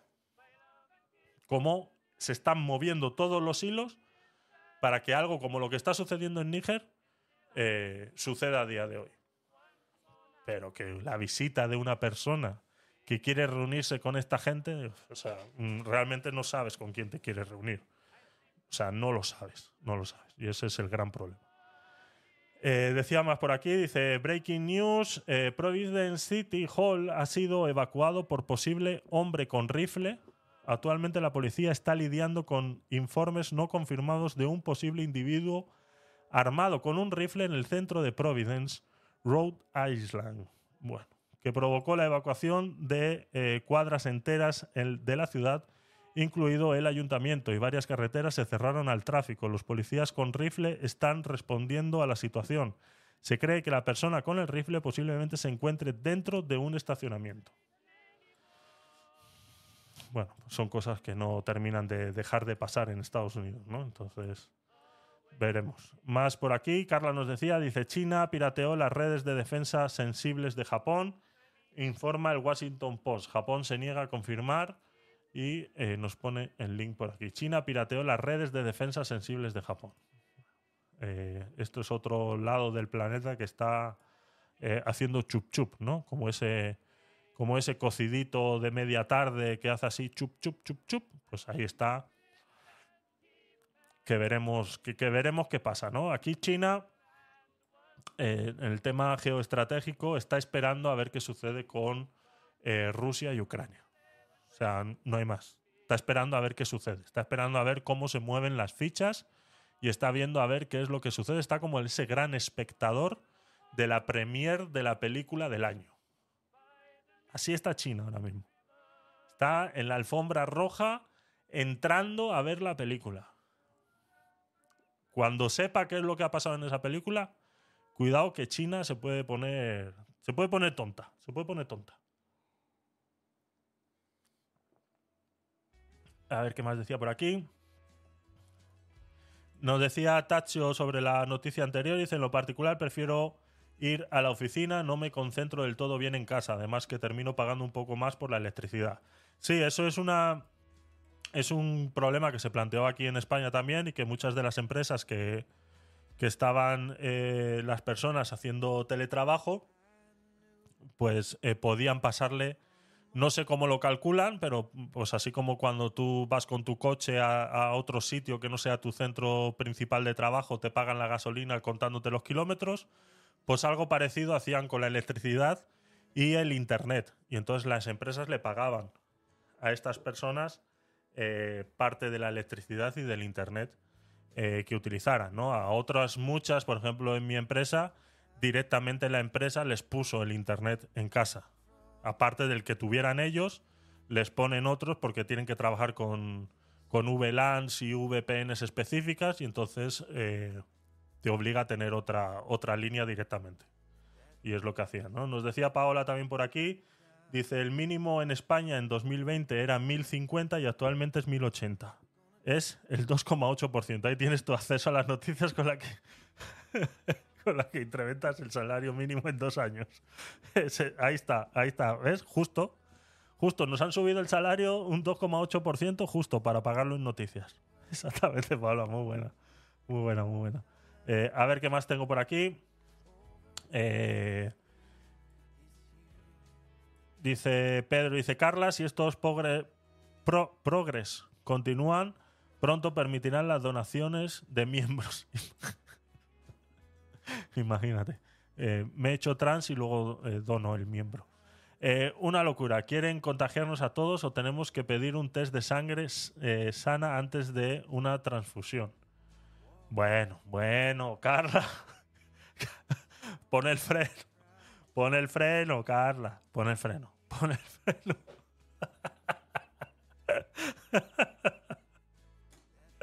Estas cosas solo pasan aquí. Estas cosas solo pasan aquí. Pon el freno, Carla. A ver, no confundamos la velocidad con el tocino. ¿Vale? Eso de que quieren contagiarnos a todos, ¿de qué? O sea, Carla, por favor, ¿de qué nos quieren contagiar a todos? A ver, espera, que va a hablar, que se ha sentido, se ha sentido aludida, espera. Adelante, adelante, explícanos eso. Explícanos eso, Carla. Buenas tardes, buenas noches, que te saltaste la noticia. Ah, ah, ah, vale, vale. Que era relación a otra cosa. Ah, A ver, Claro, dice última hora. a ver. eh, ah, no, se me perdió. La Cruz Roja Ah, ah, estadounidense vale, vale, anunció el lunes que ahora permitirá que hombres homosexuales y bisexuales donen sangre sin restricciones. Vale, vale, vale, vale, vale, vale. Perdona, Ahora sí, ahora sí. perdona, ha sido mi culpa. vale, ahora sí ya entiendo lo que quieres decir. Ahora sí ya entiendo lo que quieres decir. Ahora entendiste, Claro. ahora entendiste lo que viene. de- Yo te escribí, te saltaste la noticia. Ha sido mi culpa, ha sido mi culpa. Que claro, como estamos hablando de, de los trans. Eh, tienes razón, tienes razón. No, pero mira, cuando tú vienes así bajando, uh, yo ya llevo, me llevo la, la cosecha completa. Claro, claro. Si es que esto es lo que es lo que te decía que me cuesta mucho encontrar las, las noticias aquí en el feed de, de- de Clubhouse, entonces se me, se me piran. Vale, pues lo leo, lo leo otra vez, lo leo otra vez. Dice, la Cruz Roja estadounidense anunció el lunes que ahora permitirá que hombres homosexuales y bisexuales donen sangre sin restricciones. Pues bueno, pues está claro que no, no estamos de acuerdo en esto. Y si esto lo ha dicho la Cruz Roja es una irresponsabilidad muy, muy, pero que muy grande. O sea, el que haya dicho esto, a ver si podemos verlo en el tweet, si lo puedo copiar desde aquí.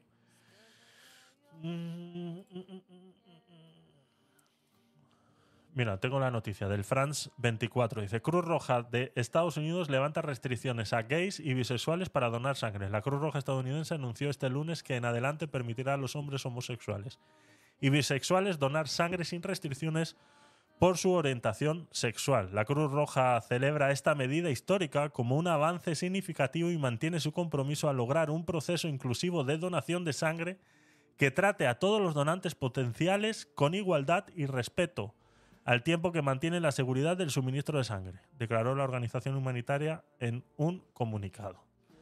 A ver, esto, o sea, Es que, a ver, aquí hay, aquí hay un- oye, oye, mi Javier, eh, Sí. hay- tú lees la noticia y ellos te dicen que van a tomar las, la- las previsiones y van a mantener.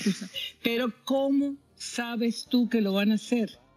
Porque al permitirle a una persona que pudiera estar contagiada, si ya uno, como una persona normal, tiene el virus de la hepatitis no puedes donar sangre, en estas personas, o sea, es mucho más propensa a enfermedades de cualquier tipo. Cuando tú vas a a un- en una situación de emergencia y necesitas una transfusión de sangre, tú pides en ese momento a un laboratorio para saber si la sangre está en buenas condiciones. O sea, Pero- yo lo veo muy peligroso. A ver, sí, entiendo lo que entiendo lo que quieres decir, pero se nos está olvidando un pequeño paso y es que toda esta sangre independientemente es analizada antes de ser utilizada.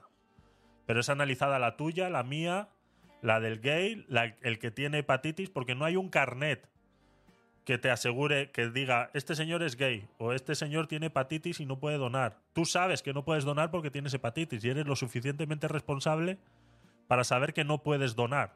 Pero cuando tú te metes en un autobús de la Cruz Roja y vas a donar sangre, ellos no saben si tú tienes hepatitis B. Ellos te cogen la muestra con todas las eh, condiciones de seguridad pertinentes y ellos se supone que la analizan antes de ponerla en el mercado de transfusiones.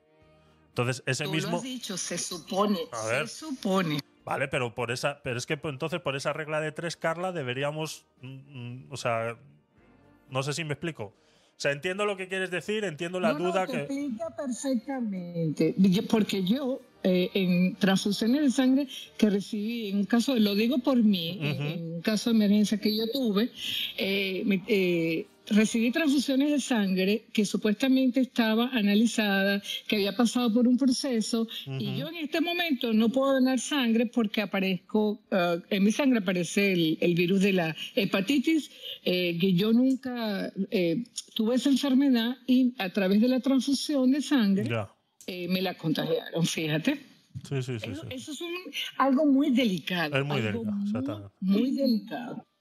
Yo no lo veo, yo lo veo así desde lo que me pasó a mí, Javier. Lo digo Sí, sí, en no, mi condición. O sea, Correcto, correcto. o sea, sí. yo soy portadora del virus de la hepatitis sin haber eh, padecido la enfermedad por una, y a través, me contagiaron a través de una transfusión de sangre. Y yo recibí nueve donaciones, o sea, nueve transfusiones. O sea, ¿a cuál de esas culpo? Dime tú. Sí, sí, sí, sí. No, está claro, está claro que, a ver, eh, siempre ha habido... Sí, a ver, si razón no te falta y, y es, es lo que decimos, pero no sé, ¿qué creamos entonces? ¿Qué tendríamos que hacer?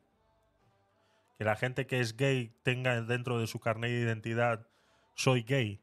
O sea, realmente... No, porque que, que no es importante que para una transfusión de, de sangre tú digas si eres, si eres gay, si eres homosexual, si eres extraterrestre, si te sientes sapo. Simplemente tú vas a donar sangre y ya está. El problema comienza cuando tú, ¿verdad? Eh, Le pides a la persona que devele una identidad o su condición o lo que sea. A mí me parece que eso está de más. O cuando vas al médico y entonces ahora en el formulario, ¿verdad? Te dicen, usted es mujer, hombre, no binaria, eh, trans, no sé qué, loco, tal y qué sé yo. ¿Por qué? ¿Por qué tienen que ponerte en esa situación? Si estas personas lo piden, yo, ok, perfecto, pero nadie lo pidió. Y yo creo que la misma separación y la misma discriminación la está haciendo, la están haciendo esta, esta gente, ¿verdad? Que está en los gobiernos y el cual está poniendo como una división, creando una división. A mí esa noticia me desagradó por lo que yo pasé, hoy por lo que yo estoy viviendo. ¿Ok? En mi condición de portador de, de, de, de- la hepatitis. Entonces, me parece que, que a mí no me importa quién done sangre, si es hombre, mujer, pato, lo que quiera. ¿Por qué yo tengo que saberlo? ¿O por qué es tan importante esa noticia? ¿Por qué? El hecho de que sea gay o que no sea, o que no lo sea. Sí, está ¿Cuál claro porque... la noticia allí? Porque la noticia empieza, dice, Cruz Roja de Estados Unidos levanta restricciones a gays y bisexuales. O sea, quiere decir que ya había unas restricciones. Y es lo que tú dices, ¿no? Que en el momento de donar sangre llenas el Sí. formulario y si tú pones en ese formulario que eres gay, ya no te toman la muestra de sangre. Ya automáticamente te dicen, no, usted no puede donar. Y ahora sí van a poder hacerlo, independientemente de lo que rellenen en ese formulario, ¿no? Es lo que entiendo. Pero bueno, sí. eh, Claro, es lo que dice Joana, Pero porque hay que discriminar a una persona gay en la donación de sangre, presumimos entonces que están enfermos. Claro. Eso no es justo, cualquiera podemos cortar. Claro, yo entiendo, cualquiera de nosotros. Fíjate, yo era sana y ahora tengo el virus de la hepatitis. Exactamente. Y yo Sí, no sí, pedí sí. saber quién era que había donado. Entonces, ¿por qué yo tengo que saber si es gay o no? O sea, me, me van a poner, o sea, en una situación de que, ok, ahora yo quiero saber si esa sangre está bien analizada. Voy a llegar a un hospital a decir, dame un, haz- hazme un test o un certificado que diga que la sangre que tú me vas a, a poner, a transfundir, esta es una sana, es una sangre limpia, está, está sana. ¿Cómo, cómo, cómo hacemos para evitar esa suspicacia? Sí. Es lo que me refiero. Mira, Pedro, no voy a contestar a tu comentario. ¿Por qué no? Tenemos todos. Ay, eh, Porque el tequila, el tequila hubiese matado cualquier cosa. Estamos, estamos de acuerdo en esa, en esa, en esa parte. Y como dice Joana, nadie tiene que ser discriminado por una. Porque estás dando por hecho que esa persona está enferma. Estoy que una persona es más propensa a tener el SIDA o este tipo de enfermedades eh, de transmisión sexual por las relaciones sexuales que lleva, pero un heterosexual, si lleva relaciones sexuales sin control con 100 mujeres en una semana, puede contraer las mismas enfermedades que puede contraer una persona gay. Por ende, por el simplemente hecho de ser gay, no es eh, eso, ¿no? Sino que simplemente conocemos que son más propensos a eso porque sus relaciones sexuales son más propensas a este tipo de enfermedades. Pero fuera de ahí no tendría por qué existir. Y claro, eh, estamos, estamos de acuerdo en que el control tiene que ser mayor, porque si pasan estas cosas como las que comenta Carla, pues está claro que tenemos un gran problema de seguridad a la hora de las transfusiones, ¿no? Por eso muchas eh, religiones, como los testigos de, de Jehová, no permiten las transfusiones sanguíneas, ¿no? Y son capaces de dejar morir a su familiar en el hospital antes de que le, de que le transfieran sangre de otra persona, ¿no? O sea, llegan Y, hasta... fí- y fíjate tú, Javier, a mí la trans- las transfusiones me las pusieron en el año 2008. En el año 2016, porque mi hermano estaba grave en Venezuela y yo tuve que viajar, yo quise donar mi sangre a mi hermano que falleció y en ese momento que me hicieron la prueba fue que me di cuenta que yo era portadora del virus del- de, de la hepatitis. Del 2008 al 2016. Ujú. Sí, sí, Así sí. que eh, si me lo, lo hubiese hecho en cualquier parte del mundo, pero ya lamentablemente ni pude donarle a mi hermano ni puedo donarle sangre a nadie. Ya. Así es, lastimosamente, pues sí, ¿no? Es, es, es complicado, es complicado este tema. Pero bueno, eh, como dices tú, esto llama muchísimo la, llama muchísimo la atención que estas, que estas noticias se den a, a día de hoy. Pero bueno, a ver, ¿qué más teníamos por aquí? A ver, Carla, si no me saltó más nada. La de la Reserva Federal, la res- creo que después de eso viene la, la de la Reserva Federal. Dice- Y, una, y una más, creo. Dice, última hora, la Reserva Federal de Estados Unidos anuncia un nuevo programa para supervisar las actividades de criptomonedas. Esto había leído algo, creo que lo puso, no sé si fue Alfredo en el club de Telegram, eh, que eh, la Fed estaba dándole rienda suelta a una eh, compañía de criptomonedas eh, estadounidense para que dejara de promover todo lo que son las altcoins o monedas diferentes al Bitcoin y que solo se, se, se centraran en Bitcoin como tal, ¿no? Entonces, a ver que si logro última noticia sobre la Reserva Federal, eh, mira, de Cointelegraph además. Eh, la Reserva Federal o el sistema es... ah, no, no, no, no, no era esta. No sé por qué me abre, es que no puedo copiar bien, Carla, las, los enlaces desde el, No me Lo voy a tener que pasar entonces por Telegram directo. Yo creo que. a O ver, no, o no sí. te abren allí. No, no, sí, por Telegram sí me abren directo. O sea, es lo que te comenté la última vez. Estas cosas, si me las pasas por Telegram, yo es que como tengo el móvil, es un iPhone. Antes que era todo Mac, lo podía copiar desde el móvil y me lo llevaba al ordenador tranquilamente. Ahora no, no puedo hacer eso. Entonces tengo un emulador de Android en el ordenador para leer el chat, tenerlo más a mano a la vez que os veo las, las caritas en Clubhouse eh, pero no me, no, no me copia bien los enlaces. O sea, copia solamente como una parte del enlace y no lo copia entero. Entonces, eh, no, no, no me abre bien. no me abre bien. No sé, no sé, tendré que hacer algo más. Eh, a ver, esta. A ver, esta puede servirnos. De bolsamanía.com.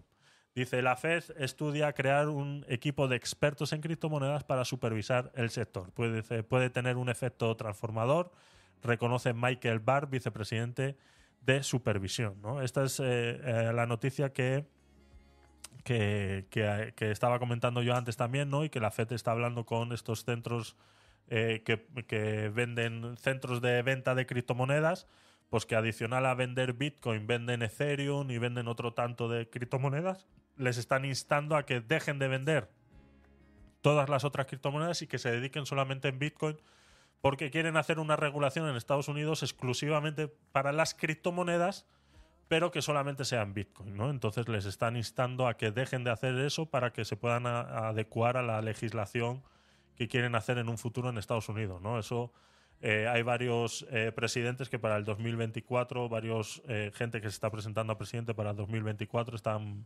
hablando de este tema de las, de las criptomonedas bastante. Y bueno, eh, eh, yo siempre lo he dicho, realmente Bitcoin no necesita eh, ser legalizado por nadie, o sea, ya es libre de por sí, entonces simplemente que nos dejen hacer lo que nos dé la gana es más que suficiente.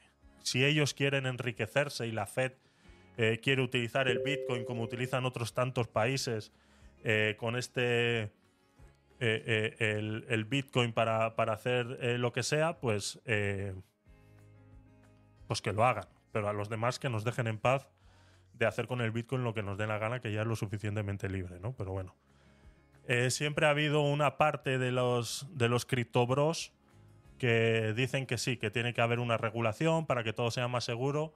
Pero bueno, ellos están interesados en que esto sea así para que la gente que no confía en el Bitcoin y sí confía en un banco, eh, es un chiste, eh, eh, eh, confíen más en el Bitcoin, ¿no? De esta manera, al tener una regulación y que el país le regule, ¿no? Pues como esta ley que hay de los bancos que te, que te protegen 100.000 euros, si el banco quiebra, hay 100.000 euros que te protege, tal, pues quieren algo parecido para las criptomonedas, ¿no? Y bueno, y es para eso, ¿no? Pues esto aparte de, la, de los criptobros que, que defienden que, la, que tiene que haber una regulación para una regulación en cada país para las criptomonedas, lo defienden en base a eso, ¿no? Porque quieren que entre más gente al mundo de las criptomonedas, porque al entrar más gente al mundo de las criptomonedas se supone que el precio sube. Pero bueno, eh, luego estamos el otro lado, que decimos que a mí déjamelo como está y que haga lo que tenga que hacer, que yo ya le estoy sacando provecho y ya está.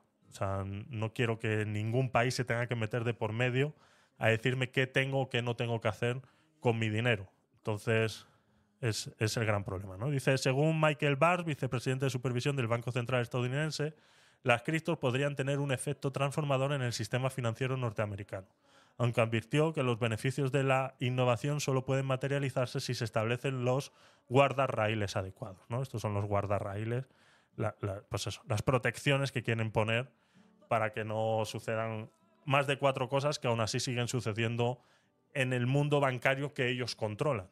No el que nos llega a nosotros, sino en el que ellos controlan. La innovación siempre llega rápido, pero lleva tiempo que los consumidores tomen conciencia de que podrían tanto ganar como perder dinero con los nuevos productos financieros. ¿Ves? Este es el problema. Este es el problema. Que quieren utilizar las criptomonedas como productos financieros y promoverlos entre la ciudadanía normal y corriente. La ciudadanía normal y corriente, si no está preparada para un producto financiero normal, como es una hipoteca, aquí lo hemos vivido en España, la gente no ha sabido contratar una hipoteca, porque no existe una educación financiera que te den desde la escuela a la universidad y que te preparen para la vida y las decisiones del día siguiente, y te ves sometido a lo que te dice un director de banco o el que está detrás del escritorio en ese momento cuando vas a pedir el préstamo personal, pues pasa lo que pasa. Entonces, si la ciudadanía a día de hoy no está preparada para un producto financiero como es una hipoteca, ¿cómo van a estar preparados para un producto financiero basado en criptomonedas? O sea, no lo van a estar nunca. No hay, o sea, no te lo enseña nadie. O sea, por mucho que te pongas a ver videos de YouTube, no te enseña nadie realmente cómo funcionan las criptomonedas y para que tú lo entiendas necesitas un tiempo de preparación muy grande. Y sabes que la gente se va a dejar llevar simplemente por el hecho de el anuncio de TikTok que dice el tío que es el del Lamborghini dice, uh, yo compré ayer 200 dólares en acciones de Amazon y hoy mírame, ¿no? Y se saca la foto saliendo del Lamborghini con un- una casa de 2 millones de euros eh, detrás, ¿no? De fondo. Eso es lo que la gente entiende sobre los productos financieros. Esa es toda la información que les llega a la gente normal sobre los productos financieros.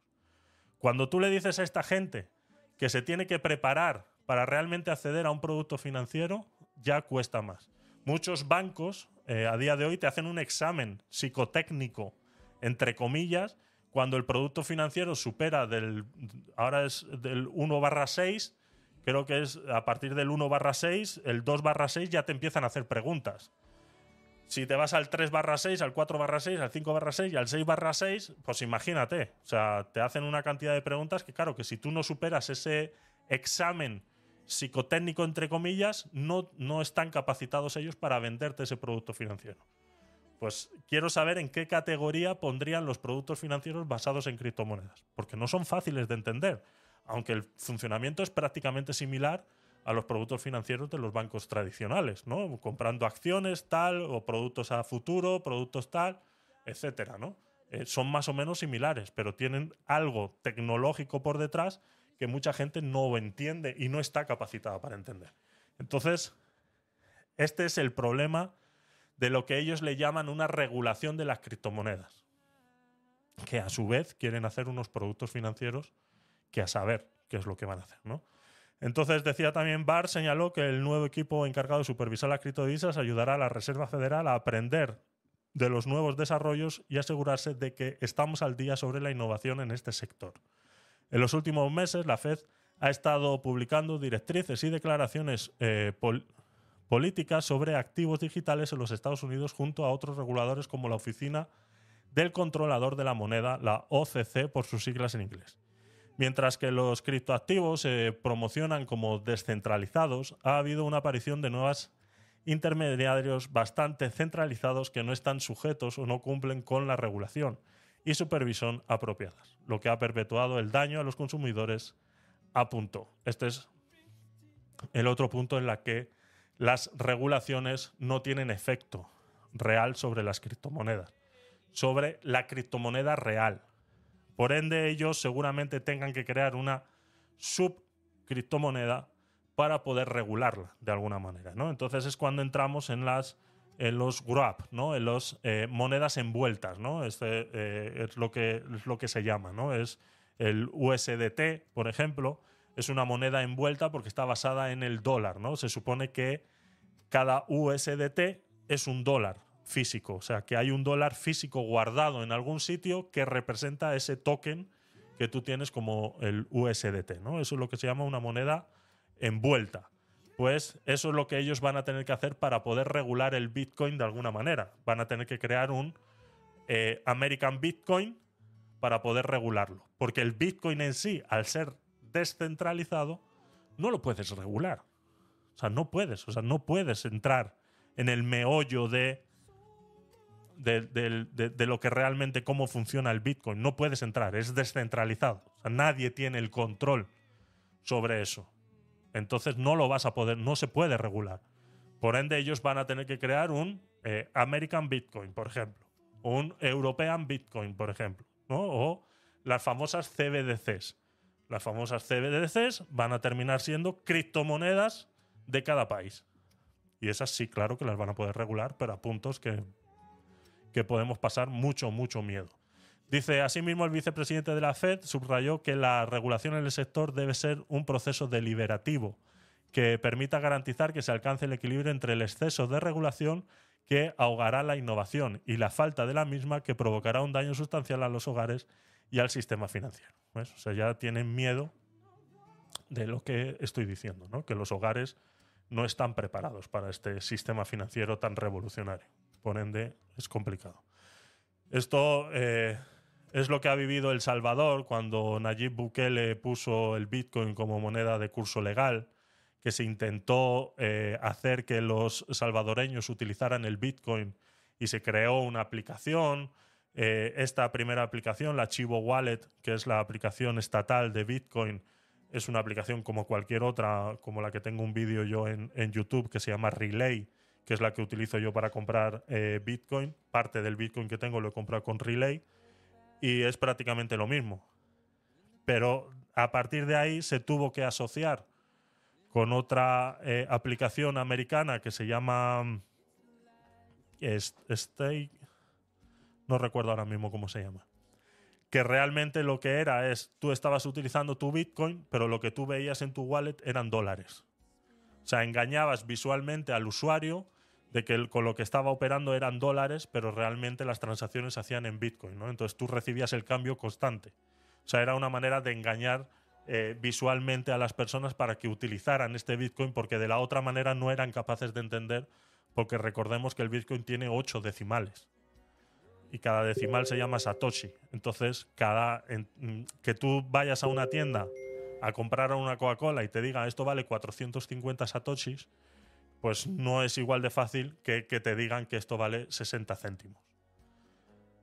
Entonces, eh, ese es el gran, mm, el gran eh, eh, curva de aprendizaje que, que, tiene el, que tiene el Bitcoin como tal, ¿no? Y que es lo que cuesta, es lo que cuesta entender, ¿no? Entonces, eh, eso pasó pues en el, en El Salvador. Dice asimismo, Barr indicó que la Fed tiene que dar más margen a los bancos pequeños que a los grandes si detecta problemas de concentración de criptomonedas antes de que emitan advertencias públicas. Cabe señalar que recientemente la matriz del criptobanco Silvergate ha decidido liquidar de forma voluntaria la compañía. A este respecto, el miembro de la Fed indicó que nuestra postura general es que en esta etapa del desarrollo los bancos deban adoptar un enfoque cuidadoso y cauteloso al participar en actividades relacionadas con criptoactivos y en el sector de las criptomonedas. Tenemos, eh, decía, dice, tendemos a tener un enfoque muy suave con las instituciones más pequeñas, por lo que hay un mayor impulso para que eh, presten atención a estos riesgos nuevos y novedosos y tenemos que asegurarnos de que lo entienden, explicó Barnes en esta noticia. Por otra parte, Barnes habló sobre las stablecoins, eh, sujetas a un intenso escrutinio por parte de la SEC en los últimos tiempos. Estos son el USDT, ese que os estoy comentando, es lo que se llaman stablecoins. Eh, según el funcionario de la Fed, la adopción a gran escala de estos tokens, que describió como dinero privado no regulado sujeto a formas clásicas de riesgos de ejecución, podría amenazar el sistema financiero en general. Este, este me, hace mucha gracia porque esto es un, un boomer eh, hablando de, cripto, de criptomonedas. ¿no? Esto es una, una persona mayor que no conoce eh, cómo funcionan y que están acostumbrados a su modelo de eh, sistema bancario. ¿no? Entonces, en el momento en que otro modelo de sistema les ataca, pues ya les empiezan a llamar eh, de maneras eh, extravagantes, ¿no? Como dinero privado no regulado sujeto a clásicas de riesgo de ejecución, ¿no? O sea, es lo, o sea, es lo mismo que el dólar, pero eh, disfrazado de token, ¿no? es, es- es increíble, no saben cómo no saben cómo estar en contra de algo sin estar en contra de ellos mismos. O sea, cuando se dan cuenta que cuando están haciendo la declaración dicen, hostia, es que con el dólar pasa exactamente lo mismo, ¿no? ¿Cómo explico yo que no estoy de acuerdo del token cuando con el dólar pasa exactamente lo mismo, ¿no? A ver, ¿cómo lo explicamos? ¿Cómo lo explicamos, no? Y nos inventamos esta parrafada de palabras entremezcladas que no dices nada y al final crees que lo has dicho todo.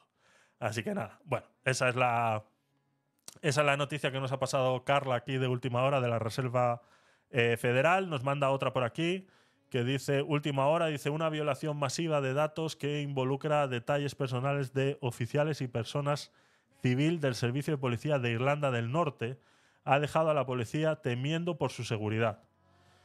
Es complicado. Eh, estamos viendo, estaba analizando el otro día porque en una, en una página web de las que llevo, en, es una tienda online, está recibiendo un montón de ataques eh, rusos, un montón de ataques rusos, ¿no? Tipo de dos eh, en los servidores donde está, donde está instalada la, la web, ¿no? Estaba hablando con los eh, responsables Javier, del- disculpa, Dime. te fijaste que te fijaste que el ataque en Irlanda del Norte, el ataque que Japón todavía no ha y en estos días creo también se informó que eh, piratas informáticos chinos habían también eh, hecho un ataque cibernético a inteligencia militar rusa, si mal no recuerdo. Y eso se supo hace poco, durante, durante cinco, cuatro o cinco meses. Voy a buscar la noticia. Vale. Ahora, ¿qué se hace? ¿Cómo se blindan ante estos ataques cibernéticos? Ese La es, de seguridad, los gobiernos pues, del mundo. Claro.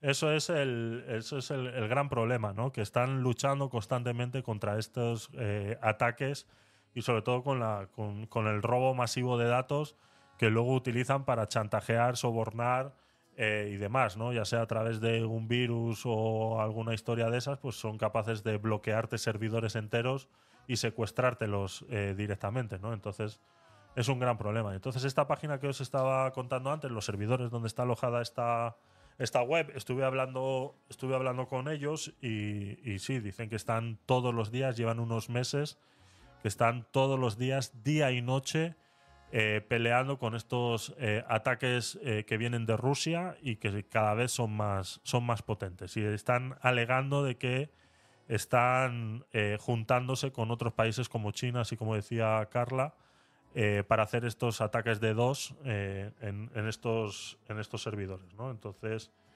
sí, utilizan tanto personal contratado como ordenadores infectados de, pues eso, ¿no? Ordenadores que se infectan entrando en páginas o abriendo correos electrónicos que os llegan, que no sabéis su procedencia o entrando en páginas que no sabéis realmente cuál es eh, eh, el- la procedencia o si realmente son seguras. Esas eh, webs pueden llegar a descargar estos eh, malware que luego utilizan tu, tu internet y tu potencia de tu ordenador para hacer estos ataques controlados a estos, a estos servidores en todo el mundo. ¿no? Y, y sí es verdad que estos servidores que te digo están en Francia ahora mismo y están recibiendo unos ataques muy, muy, muy, muy inmensos. Y bueno, y dentro de esos ataques, pues sí, vienen todos estos robos, ¿no? Los, aquí nos pasó con el con el, fue con, con el Ministerio de Sanidad, creo que fue. No sé si tú te acuerdas, Joana, que, aquí nos atacaron y dejaron la web toda bloqueada. Y, y bueno, una, una locura, ¿no? Aquí pasó, pedían rescate y pedían de todo. Entonces sí, es una, es una lástima. A ver qué más había por aquí. Eh, un- Eh, Esa era la última noticia y Ajá. después dije de Emiliano Zapato, que, Emiliano Zapata que un día como hoy nacía en, en México. en 1879, ¿no? Correcto, correcto. Dice, un 8 de agosto de 1879 nació Emiliano eh, Zapata, símbolo de lucha y resistencia para los campesinos de toda América Latina, revolucionario líder del ejército obrero que derrocó al dictador Porfirio Díaz en la Revolución Mexicana. Lo último, dice Pedro, dice, lo último que tenían los pobres y que funcionaba tan bien, eh, la quería dinamitar y acabar. La verdad que no he seguido yo a este señor, ¿eh? Este señor no estaba en mis libros cuando estaba yo estudiando, entonces no, no puedo ser objetivo opinando sobre este hombre. El- ¿No has visto una película que se llama Como agua para chocolate? Creo que por ahí hablan un poquito de la, de la Revolución Mexicana, si mal no recuerdo. me suena, me Eh, suena. La nombran. Sí, sí, como agua para chocolate. Sí, me suena, sí me suena. Me suena de algo, sí. Vale, eh, Por más. cierto que hay un tema, disculpa Javier, hay un tema con, con el hijo de un actor español Sí. en Tailandia, bien fuerte, no sé si, bueno, yo sé que no es tema para tu espacio, pero está bien, bien difícil el, el caso de este muchacho, pero bueno, nada. Yo estoy, simplemente yo, o sea, le estoy siguiendo el rastro, eh, simplemente estoy esperando a ver qué, qué se resuelve, porque ahora mismo es como una novela. Ahora mismo todo lo que está saliendo es como una novela, estoy siguiendo periódicos colombianos y bueno, hacen eh, ciertas eh, declaraciones en las que pues decían que eran pareja, pero que él tenía una novia y que eso fue lo que según él, porque él hace unas declaraciones, este muchacho, bueno, para los que no estáis eh, al tanto, eh, Daniel Sancho, el hijo de Rodolfo Sancho, vive en Tailandia y es un famoso chef de la zona. Y bueno, ha terminado eh, matando a un eh, cirujano colombiano que eran muy buenos amigos. ¿no? La, primera noticia era que eran muy buenos amigos, muy buenos conocidos, y lo termina matando, descuartizando y escondiendo partes de sus trocitos en un vertedero y otro parte de los trocitos del cuerpo los termina tirando al mar. ¿no? Pues contrata una barca y todo esto, ¿no? Esa es la primera noticia. A día de hoy resulta que, según periódicos eh, colombianos, aseguran que eh, este muchacho, Daniel Sancho y el, y el asesinado, el difunto, eran eh, pareja. Pero que aparte Daniel Sancho tenía su pareja, o sea que era bisexual. Y que parece ser que este cirujano colombiano le estaba como presionando para que pues saliera del closet, ¿no? Porque parece ser que lo tenía eh, oculto, ¿no? Y que eso fueron las eh, causas por las que lo llegó a matar, ¿no? Porque él, en las primeras declaraciones que hace, que es lo que a todos nos llama la atención, dice es que el secuestrado era yo, ¿no? Parece ser que emocionalmente eh, lo tenía secuestrado de alguna manera y que eso fue lo que a él le llevó a eh, hacer este asesinato, ¿no? Entonces ahora está todo en, la- en las manos de la justicia tailandesa. Se habla el padre Rodolfo Sancho, un actor muy importante aquí en, en España, pues ya está allí en Tailandia, entonces se habla que eh, posiblemente se pida una extradición a España para que cumpla condena porque él eh, ha asumido los hechos, ha reconocido los hechos, ha hecho la reconstrucción eh, del, del crimen y bueno, entonces ahora se está viendo si Tailandia lo...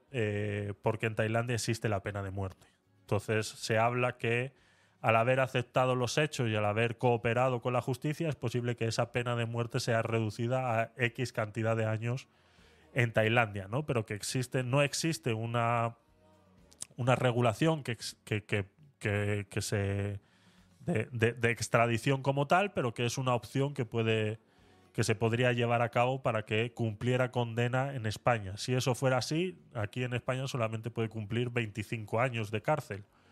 Que, pues, eh, Pero si- es mi pregunta, Ajá. como no soy abogado, y disculpa que te interrumpa por tercera o cuarta vez, Bueno. que sería interesante ¿no? A- a leer acerca de los de la ley de extradición, porque en un caso tan brutal como este, ¿ver- ¿verdad? Debería pagar la persona la condena en, en el, en el sitio donde cometió el delito, estoy de acuerdo. no en otro. Creo yo que debería ser así. Yo estoy, estoy de acuerdo, estoy de acuerdo con lo que con lo que tú estás diciendo. Esa discusión la he tenido casualmente hoy. Y eh, en todo caso, si existiera, porque Tailandia lo decide así, oye, pues mira, que vamos a, a favorecer la extradición.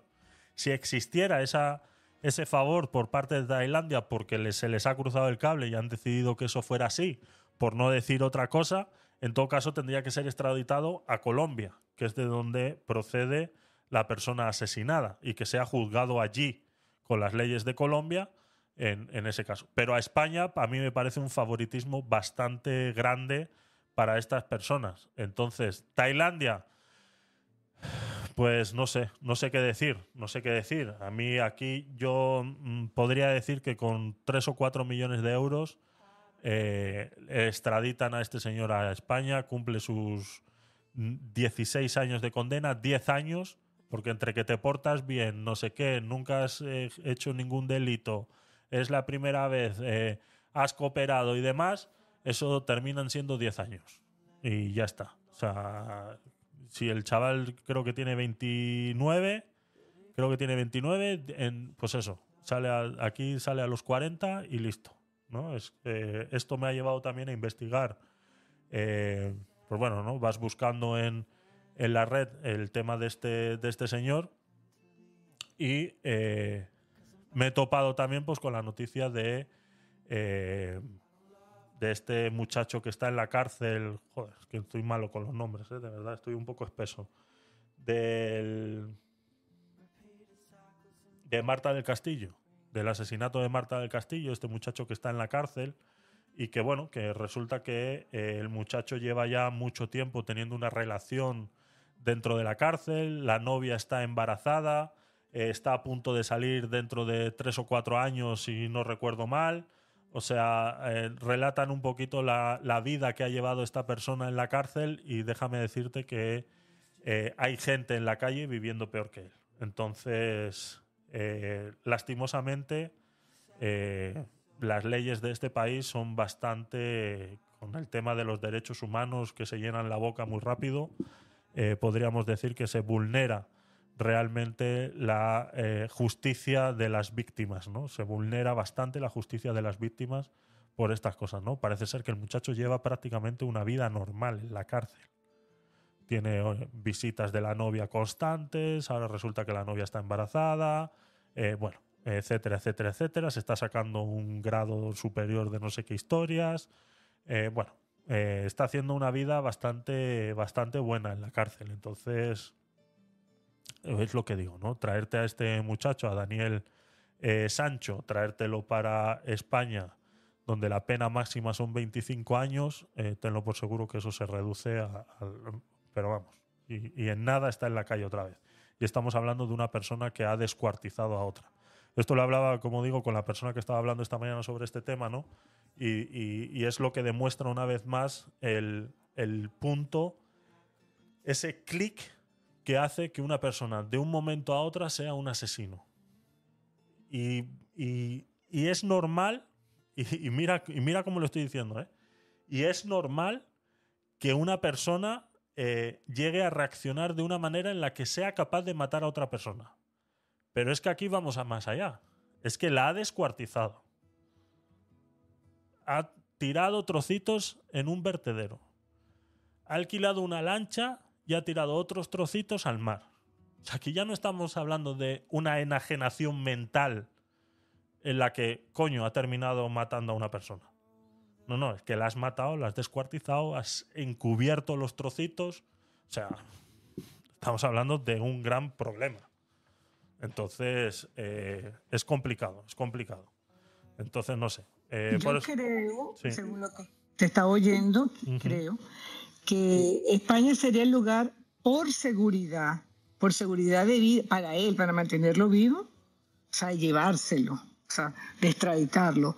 Porque si ese muchacho entra en una cárcel de Colombia, no sale vivo. ya. A menos que le paguen una. Si, si, si el caso va hasta allá, Javier, Sí, sí, te sí, estoy hablando. Y claro. en Tailandia, creo que sería eh, eh, cadena perpetua sin derecho a, a nada. Creo, creo. Entonces, tengo que leer un poco más. No sé si Joana o. Bueno, como no es tema de la sala, pero yo diría que, que Colombia, por cuestiones de seguridad, uf, Así es. lo, lo matan en una cárcel.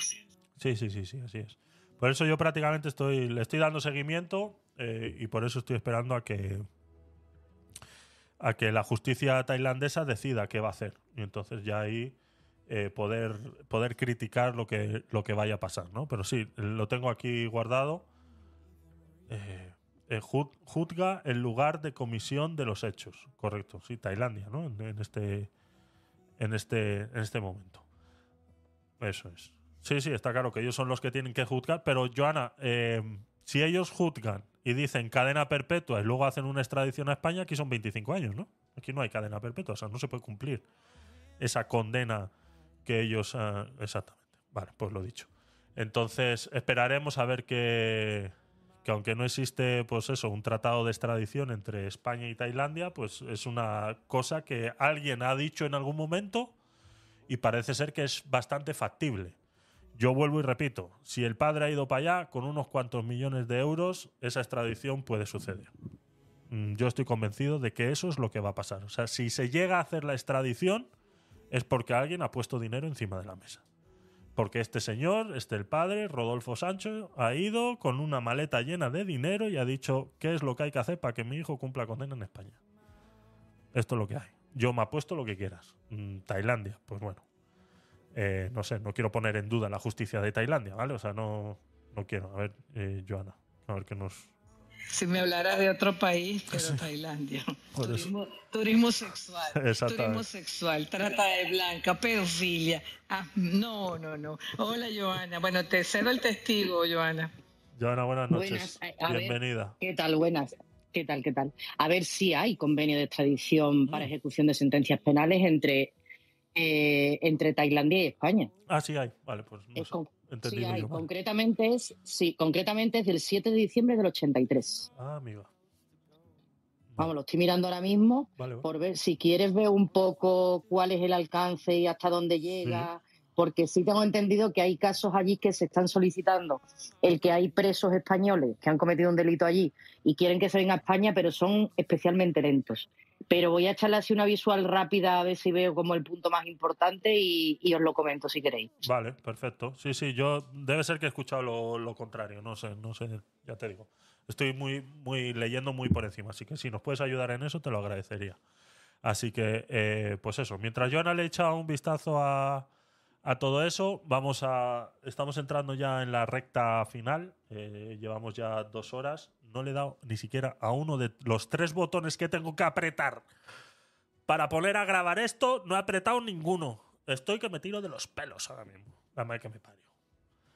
Ay, Dios mío. Muchas. ¿Ves? Es que nada, es un nada. De ahí a volverse asesino hay nada. Hay nada. O sea, yo es que ahora mismo el que se me ponga delante me lo como. no hay nada, no hay nada. Nada, venga, vamos a hacer. ¿Quién es sabio? ¿Quién es sabio? El que, ¿Quién es? prevé las, el que prevé las consecuencias. ¿Quién es sabio? Talmud también 32. ah, Ahí te lo dejo. Mira, A ver. fíjate. Sí. Sí, a ver, mira, te, te dice el convenio. Primero, esto es una cuestión diplomática, es decir, aquí no se establece el inicio de esta petición de traslado por, por el abogado que tenga la persona, etcétera, etcétera, sino que es una cuestión diplomática. Es decir, la diplomacia española tiene que hacer una petición escrita a la diplomacia tailandesa pidiendo el traslado de este reo, ¿vale? Y además te dice que eh, en cada caso, para conceder este traslado de un delincuente, se tienen en cuenta las siguientes circunstancias. Uno, que el traslado del delincuente pueda contribuir a su reinserción social o redunde, en todo caso, en su interés. B, la naturaleza y la gravedad del delito, especialmente los efectos de este en el estado receptor y en el estado trasladante, así como las circunstancias atenuantes o agravantes. Un delincuente será trasladado solamente, en estos casos, si está condenado a una pena de prisión perpetua, si la pena que cumple establece una fecha concreta que fije su fin o si las autoridades competentes pueden fijar la citada fecha y ya lo han hecho si está sometido a detención, medida cautelar o vigilancia de aplicación de la legislación sobre delincuentes menores del Estado trasladante. El Estado trasladante debe entregar al Estado receptor una declaración, bla, bla, bla. Es decir, solamente en la situación penal en la que se encuentra ahora mismo este, este señor, que es que está ahora mismo siendo investigado y está pendiente de juicio, solamente se le podría extraditar a España en caso de que fuera un menor. Cuando es un mayor de edad, solamente cuando está condenado a una cadena de prisión perpetua o si tiene una pena determinada en fecha, ¿vale? En caso de pena de muerte no lo dice aquí, ojo, ¿vale? En caso de pena de muerte no lo dice aquí. Y además eso, es una vez que ya sea juzgado, o sea que el juicio se tiene que celebrar allí, cuando ya tenga una condena impuesta, entonces por vía diplomática se puede pedir la extradición de este señor. Vale. Sí, entonces es lo que están diciendo los, los expertos en todos los medios de comunicación, es eso, ¿no? Que la extradición, eh, si le bajan la condena a eso, a, a- a cadena perpetua por haber cooperado con, con esto, ¿no? Con haber confesado y cooperado con toda la investigación, pues es posible que la condena de pena de muerte se la rebajen a condena perpetua y que entonces ahí sea entonces donde pidan la extradición. Vale, perfecto. Pues eso es. Seguramente que ese es el proceso que se vaya, que se vaya a hacer. Entonces, vale, pues nada, no hay millones que valga por de por medio, ¿no? Entiendo que, que, que existe ese, ese proceso y por ende no tiene por qué haber ningún tipo de, de coima ni nada por el estilo de por medio. Así que bueno, re- retiramos esas, esas declaraciones eh, teniendo ya la información completa y eh, pues eso, veremos a ver cómo, cómo resuelve Tailandia este, este hecho. Ahí es donde está la decisión, ¿no? Si es cadena perpetua o, eh, o la muerte. Entonces lo veremos, lo veremos. Pues muchas gracias, Joana, por tu apoyo y haber aclarado este contenido que era exclusivamente necesario. Muchas gracias. Eh, más cositas, a ver, ¿qué más teníamos por aquí? Vamos allá, venga, a ver, voy a ir preparando algo, a ver. Vamos a meternos en el, en el terrenito eh, político un poco, venga, vamos allá. En esta última media horita que nos queda, hay un par de cositas por aquí. Vamos a dejarlo de Níger para el viernes. Hay mucha información ahí que, dar. Por ende, lo vamos a dejar eh, para el viernes. Vámonos aquí con esta de nuestros queridos amigos que, bueno, alguien puso un...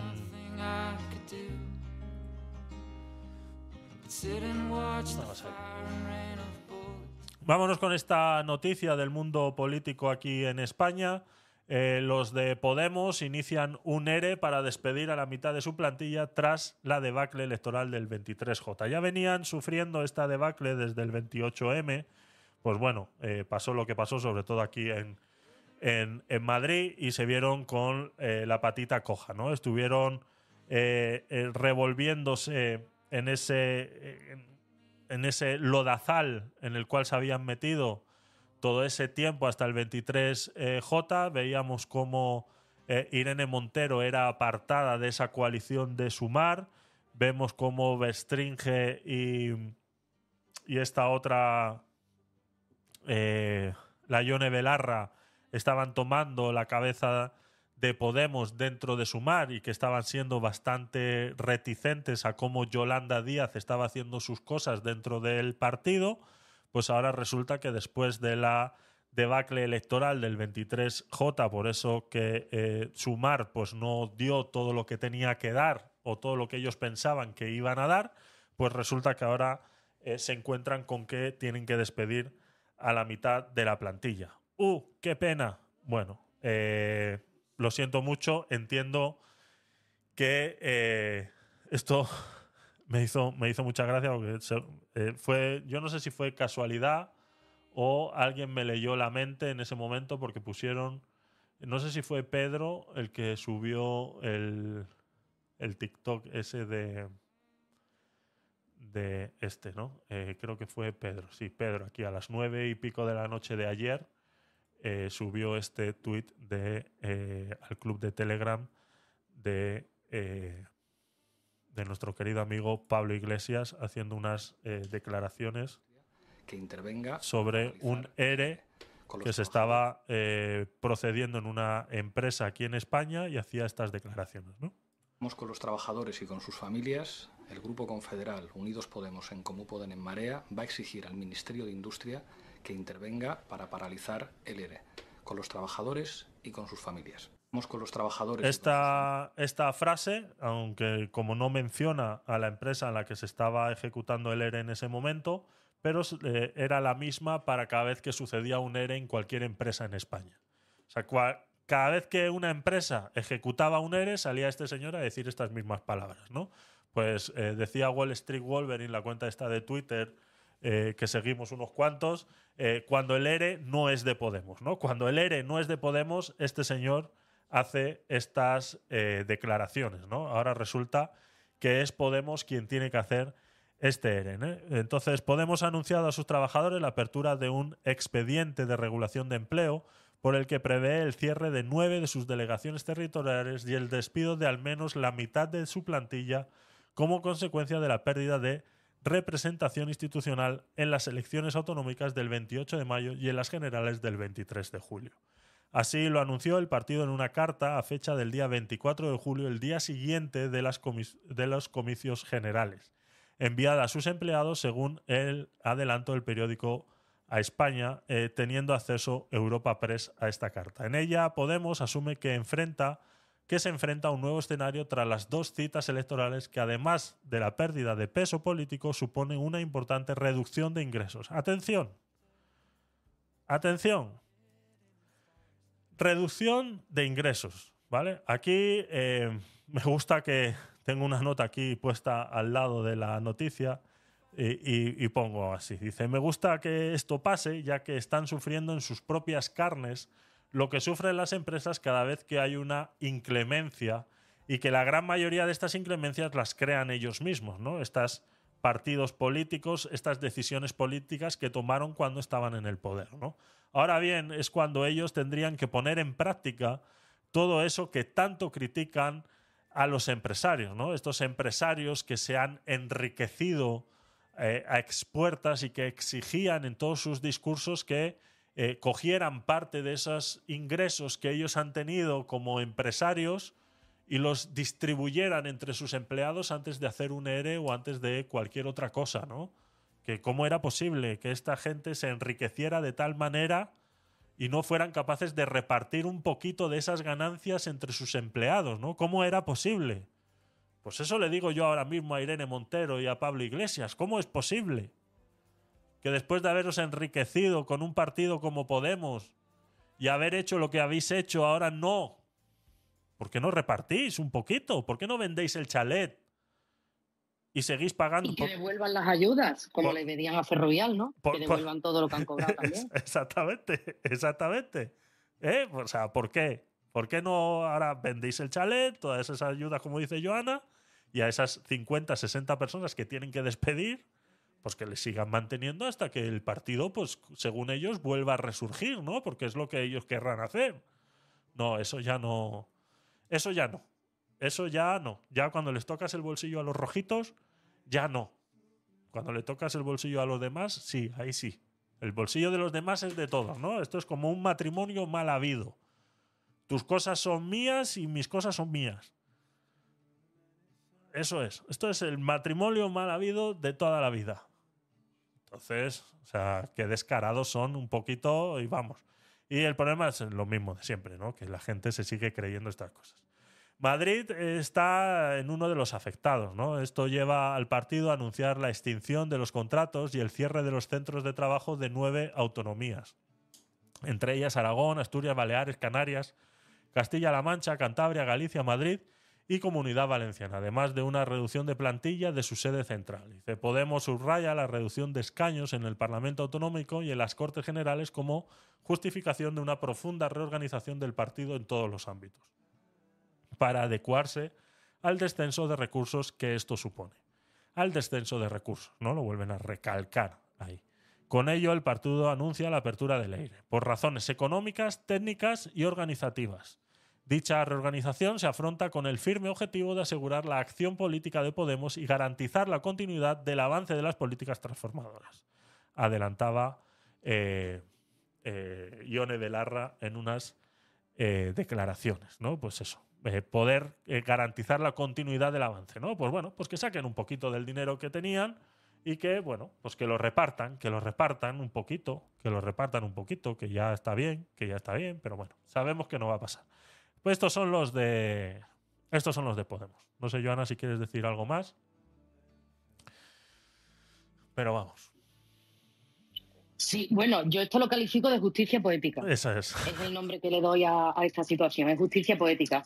Porque es tanto lo que han criticado y siguen criticando al sector de la empresa, que, que ahora efectivamente, como tú decías, cuando les ha tocado a ellos y han visto cuál es la solución, imagino que darán las gracias a la reforma laboral de Rajoy que les permitió, que les ha permitido ahora hacer eso, ¿no? Y yo creo que deberían predicar con el ejemplo, deberían predicar con el ejemplo efectivamente y sacar de diner- dinero debajo de las piedras porque son más de 100 familias las que van a dejar en la calle. Exactamente. Entonces es un partido con ese compromiso con la ciudadanía y los trabajadores como Podemos no se lo puede permitir. Bueno, pues que, que vacíen un poco las huchas, que vendan sus bienes, porque ellos ya que prodigan la nacionalización de todos los bienes, pues que vendan sus bienes y con esa colecta puedan permitir el mantenimiento de esa plantilla hasta las próximas elecciones y así pues nos creeremos cuál es el discurso de Podemos. Mientras tanto, lo único que hacéis ratificar es que todo es una absoluta mentira, una burda mentira, una manipulación que se montaron en el barco del 15M, lo hicieron suyo Eso. y a día de hoy ya se está poniendo sobre la mesa qué es lo que son unos meros oportunistas, un listo en un sitio eh, adecuado en el momento oportuno, con financiación de dudosa procedencia legal y que han llegado hasta donde han llegado mintiendo. Pero eh, no se puede mentir a todos todo el tiempo, puedes mentir a algunos un tiempo, pero no para siempre. Y ahora se está poniendo de manifiesto. Me encanta, a mí me encanta que pasen estas cosas, te soy sincera, me encanta. Exactamente, pues ya somos dos que estábamos gozando con esta, con esta noticia, así es. Así que eh, poco más, poco más. Hablaba de cinco diputados que tienen ahora en el Congreso, que si de 31 escaños el 12,3%, bueno, bla, bla, bla, bla, bla, bla, de cosas técnicas que ellos alegan que por eso, pues ahora están haciendo estas cosas, ¿no? Otras cosas que están haciendo en, Sumar, eh, pues este partido político que ha venido a hacer el agujero negro de esa izquierda rancia que han ido creando, es que ahora, pues, si se han librado de Irene Montero, han metido ahora a Elizabeth Duval como portavoz o portavoza de feminismo de la campaña, ¿no? De la campaña de feminismo del partido de Sumar han elegido a la portavoza, ¿vale? Porque es, eh, bueno, pues eh, es una mujer. Yo no sé, yo siempre me equivoco. ¿Esto qué es? ¿Un hombre trans o es una mujer trans? Porque, a ver, antes era hombre y ahora es mujer. Pero ¿cómo se le llama esto? Mujer trans, ¿no? Es una mujer trans, ¿no? O sea, cuando yo Sí, digo mujer no trans. es, no es biológica. No es, Es- biológica. eh, vale, vale, vale. Pues eso. Yo siempre me confundo con estas cosas. Pues es esta mujer trans. Mujer trans va a ser la portavoz de feminismo de la campaña de Sumar. Yo es que yo ya no sé. No, no sé. O sea, no sé qué más tiene que pasar en este país para que las mujeres que votan a estas personas, no hablo de todas, sino las mujeres que se creen este discurso, se crean amparadas por ese discurso. O sea, las mujeres se creen amparadas por ese discurso de feminismo donde la portavoz es una mujer trans. O sea, lo siento mucho. O sea, tú puedes ser lo que quieras. Vuelvo y repito, puedes ser lo que quieras. Y esa es una de las partes que me gustaría tratar porque se habló mucho en, en estas últimas salas.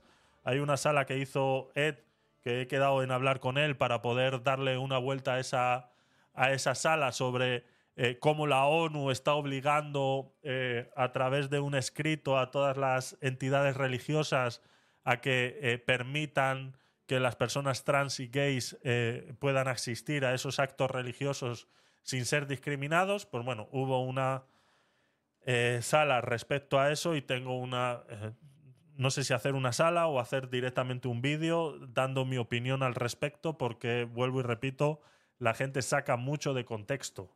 Y no hay que estar en contra de que una persona se haga trans. No hay que estar en contra de eso. Y las religiones no pueden ponerse en contra de eso. Pero bueno, lo hablaré en ese, en ese vídeo o haremos esa sala. No sé. Es otra cosa que tengo pendiente que no sé por dónde coger. No sé por qué lado empezar para que, para que realmente el discurso llegue como tiene que llegar.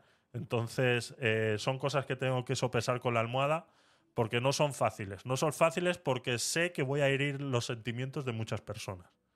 O sea, sé que muchas personas se van a sentir agredidas por lo que voy a ser capaz de decir en esas, en esas cosas. Hablando de esas cosas, de religión, de trans, de tal, y, y no estoy hablando de ofender a las personas trans, al revés, sino de ofender a aquellos que creen que las personas trans y gays no tienen cabida dentro de esa religión. ¿Vale? A esos son los a los que tengo que ofender. Con eso ya sabéis más o menos mi postura al respecto sobre ese, sobre ese tema. Porque yo en ningún momento estoy en contra de que estas personas puedan hacer con su vida lo que quieran. Y si ellos creen que es, que es esa su decisión y mutilarse el cuerpo y hacer lo que tengan que hacer, que a mí me parece muy bien que lo hagan. Las personas son libres de hacer lo que quieran. Lo que no me pueden tratar de convencer a mí es de que eso está bien. Y por ende eso dentro de una religión hay que empezar a explicarlo de una manera en la que todo el mundo pueda entenderlo. Y yo sé que voy a herir el- los sentimientos de muchas personas católicas y religiosas que siguen vi- viviendo en la Edad Media basándose en unas escrituras que están mal interpretadas desde el primer momento. Entonces, por eso eh, tengo que ver cómo, por dónde los agarro, porque tengo mucho, mucho que hablar al respecto. ¿no? Y esto es una de estas cosas en las, que, en las que digo, no se puede utilizar a una persona trans, una mujer trans, y que sea la cabeza del feminismo. Porque no está dentro de su... eh, eh, o sea, este... eh, lo hablé un día en, en, en, un directo también, que estuvimos hablando de dónde viene todo esto de, eh, de la ideología de género que están, que están intentando inculcar y cómo se experimentó hace muchos años. Un doctor experimentó con una, con una, con una pareja que había tenido a un hijo y que eh, estoy intentando averiguar porque esa historia eh, la he escuchado, he leído al respecto sobre ella, pero no estoy 100% seguro de que sea 100% como está siendo relatada por las redes sociales y demás, porque hace alusión de que esta pareja, eh, esta pareja llevó a su hijo a ser circuncidado, entonces por, ende entiendo que puede ser de alguna eh, tipo de religión eh, en la que hacen esto a los niños recién nacidos.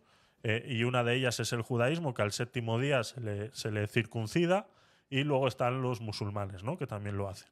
Entonces entiendo que puede ser que eh, esa pareja hubiera sido de esa, de esa religión. Quiero, quiero terminar de averiguarlo porque es una de las cosas que me gustaría tratar en ese, en ese vídeo o en esa sala, porque es importante saber realmente el contexto cuando se tratan las cosas, ¿no? Ya sabéis que es una de mis palabras favoritas cuando trato cualquier tema es el contexto. Cuando sacas las cosas del contexto en el que han sucedido, estás cometiendo un gran error porque no vas a entender realmente. Y con esto no quiere decir que yo esté eh, eh, defendiendo que ese, esa masacre que, hizo, que hicieron los españoles cuando llegaron a Latinoamérica eh, sea justificada. Yo no estoy justificando eso simplemente analizando las cosas desde un contexto. Como tampoco la Santa Inquisición podríamos llegar a, a, a, a a- a ent- a entenderla. ¿no? ¿Por qué sucedió la Santa Inquisición? podríamos, si la analizamos desde el contexto y la época y qué sucedía en ese momento, tú dices, pues hostias, es normal. O incluso cuando llegamos a analizar la Segunda Guerra Mundial y dices, hostia, yo muchas veces analizando la Segunda Guerra Mundial he dicho, es que, hostias, o sea, es que, a ver, si realmente la gente se creyó todo eso que estaban viendo y todo eso que les estaban diciendo y, te decían por la tele, te decían en el bar que los judíos estaban apoderando del poder económico en Alemania y de repente tú salías a la calle y caminabas 200 metros y en esos 200 metros había tres tiendas. Una era la carnicería del judío, la otra la panadería y la otra la zapatería y los tres eran judíos, hostia, te lo vas a creer. Es que no me lo creía hasta yo. Pero es en ese contexto. Eso es lo que la gente tiene que entender cuando analiza algo, que tiene que analizarla en el contexto en el que está. Entonces dices, hostia, es que igual hasta yo me hubiera creído ese discurso si, se- si se basa en esas circunstancias en las que sucedió la Segunda Guerra Mundial.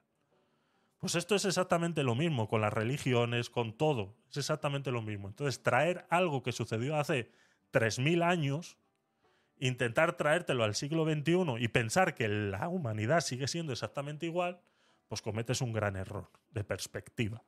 No, es, no estás siendo coherente con lo que estás analizando. Y cometes ese tipo de situaciones. No, es que la Biblia no permite las relaciones gays. No permitía las relaciones gays. ¿Cuándo fue la Biblia? Porque el mundo tenía que ser repoblado. Y con esto os doy una pequeña píldora. El mundo tenía que ser repoblado. Si tú te vas a 2000 años atrás, 3000 años atrás, el calendario judío tiene 5783, estamos ahora. Pues vete a 3.000 años atrás, que es cuando se escribió eso. Vete a 3.000 años atrás y saca tú más o menos el cálculo de cuánta gente pensaban que tenían alrededor. No en el mundo, de cuánta gente pensaban que podían tener alrededor. Por ende, que dos hombres tuvieran relaciones sexuales sin ningún propósito, pues por supuesto que era pecado, porque la función del ser humano era procrear. Esa era la función. Y eso es lo que escribieron en esas escrituras para que la gente procreara. Por ende, el, gay estaba prohibido en esa época. Y aún así sucedía porque los egipcios eran lo primero que hacían. Los egipcios tenían relaciones sexuales. Las relaciones sexuales de placer las tenían entre hombres. Pero luego se acostaban con la mujer para tener hijos. Pero las relaciones sexuales de placer las tenían entre hombres. Entonces, dentro de ese contexto, claro que estaba prohibido. Claro que sí. Pero a día de hoy, prohibir eso, a mí no me parece. Yo no tengo por qué prohibirle a una persona que sea libre de llevar su sexualidad como quiera. Lo que sí no estoy de acuerdo es que ellos tienen que entender que eso no es lo normal. No se puede normalizar algo que no tiene un fin. Y el fin de las relaciones sexuales sigue siendo procrear. Porque si llegamos a normalizar, y aquí es donde entiendo a las religiones a día de hoy que no permitan que eh, haya gays en sus tal, porque no quieren que esa, pues, eh, que, como que se contagian, ¿no? Las cosas. Que las cosas se contagian, ¿no? Como, como si, pues eso, ¿no? Como cuando salió el SIDA que pensaban que se contagiaba dando besos, ¿no? Como vi, eh, en la segunda temporada de Médico de Familia tratan un tema de- del SIDA, ¿no? Y bueno, pues ves cómo hace eh, 30 años atrás eso se, se- trataba de esa manera, ¿no? Pues exactamente igual. Pues la Iglesia cree que ser gay se contagia de esa manera, ¿no? Que teniendo a una persona gay dentro de tu congregación va a hacer que esa persona le contagie esos esos deseos sexuales a todos los demás de alrededor. Por el simplemente hecho de estar ahí. Pues entonces está siendo un poquito retrógrada y, no, por no llamarte otra cosa. Entonces, ese es el problema. Cuando tú coges las cosas y las sacas de contexto, es el problema. Pero vuelvo y repito, lo que no puedo permitir es que esa persona gay, yo en mi congregación eh, eh, eh, judía, hay muchas personas que son gays y lesbianas. Y no tenemos ningún problema con que haya personas gays y lesbianas. Pero ellos saben muy bien que no pueden estar inculcando eso como que, como que bueno, sí, es el amor libre, perfecto, pero no es algo normal. Ellos saben que para poder procrear lo tienen que hacer con una persona de su propio sexo, de, su sexo contrario. Entonces, eh, esas son las cosas que la gente tiene que tener claras. Esas son las cosas que la gente tiene que tener claras. Entonces, ese es el. Y acaba de entrar Ed. Te he visto, Ed. Estás ahí de escondidas, ¿eh? Te he visto. Te he pillado. Te he pillado. Tenemos que hablar. Tenemos que hablar. Entonces, no sé cuánto tiempo llevas ahí. No sé cuánto tiempo. Sube. Ay, Dios mío. Yo me quería ir ya. Yo me quería ir ya. Venga, Ed, sube, venga. A ver. Ed, buenas noches. ¿Me escuchas ahí? Ahora sí. Ok. Bueno, interesante postura. Hay que desarrollarla Pero más, ¿eh? Hay que desarrollarla más. Es una Sí, pequeña sí. pildorita de lo que quiero hablar de ese tema. Sí, sí, ahí la, ahí la única cosa que no me cuadra de A ver. todo lo que has dicho, que bueno, eh, perfecto, ¿no? Todo el mundo tiene derecho a, a hacer de lo que, de, de su vida lo que quiera, ¿no? Eh, pero la única parte que tengo un poquito de problema es que eh, lo que la, lo que la Biblia llama pecado, yo creo que no es opción del hombre de definir qué está bien y qué está mal, porque entonces ya hacemos lo que, lo que la Biblia prohíbe de quitarle o agregarle a la Biblia. Claro. Por ejemplo, matar es pecado, pero si decimos que, que acostarse con una persona del mismo sexo no lo es, entonces pues tampoco matar sería pecado. Ahora, el eh, matar a una persona te lleva a la cárcel. Acostarte con uno del mismo sexo no. Pero la Biblia a los dos le llama pecado. Entonces, ahí estaríamos diciéndole a Dios, ¿sabes qué? Eh, pues no estoy de acuerdo con lo que dices tú de que eso es pecado. Y entonces, una cosa es permitirle a la persona que haga con su vida lo que se le antoje. Y otra cosa es que un- un- una persona, un ministro, un pastor, un sacerdote, lo que sea, un rabino, se vea obligado a tener que casar a unas personas que considera que están eh, haciendo algo pecaminoso y que va a ser muy incómodo eh, casarlos. Es como un médico que se le obligara a practicar el aborto cuando no está de acuerdo en, el aborto. Un médico que no tiene ningún problema en eso, lo va a practicar las 24 horas del día si hace falta, pero el que no quiere hacerlo por cuestiones morales o lo que sea, pues tampoco sería bueno obligarlo a practicar un aborto o a un predicador obligarlo a, a casar a una persona o una pareja que no está de acuerdo con ese tipo de, de estilo de vida, ¿no? Nada más quería agregar eso. Entiendo, Ed. Eh, ya te digo que es algo que tenemos que, que hablar más, más detenidamente, ¿vale?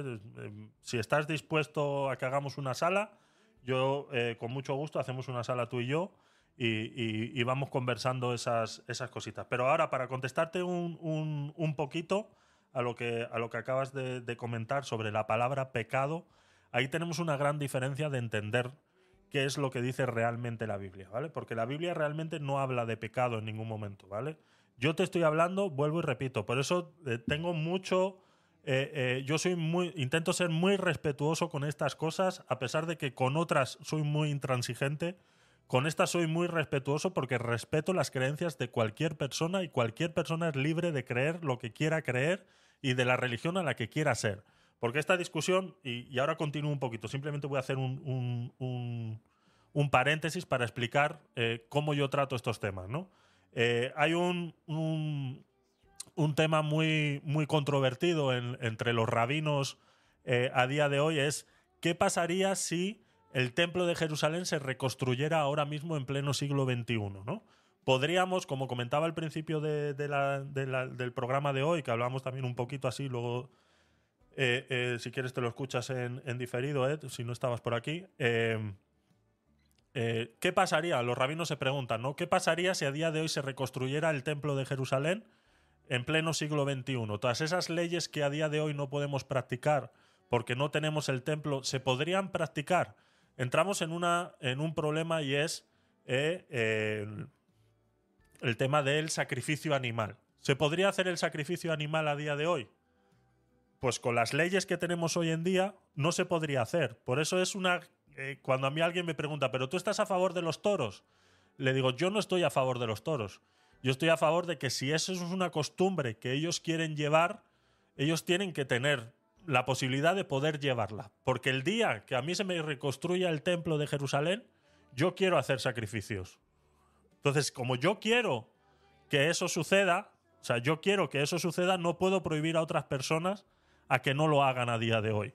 ¿Vale? Esa es la manera que yo tengo de enfrentar todo esto de la, de la libertad individual, ¿de acuerdo? Entonces, eh, para explicarte un poquito el pensamiento judío en relación a cómo hemos entendido nosotros el tema que otras religiones entienden como pecado.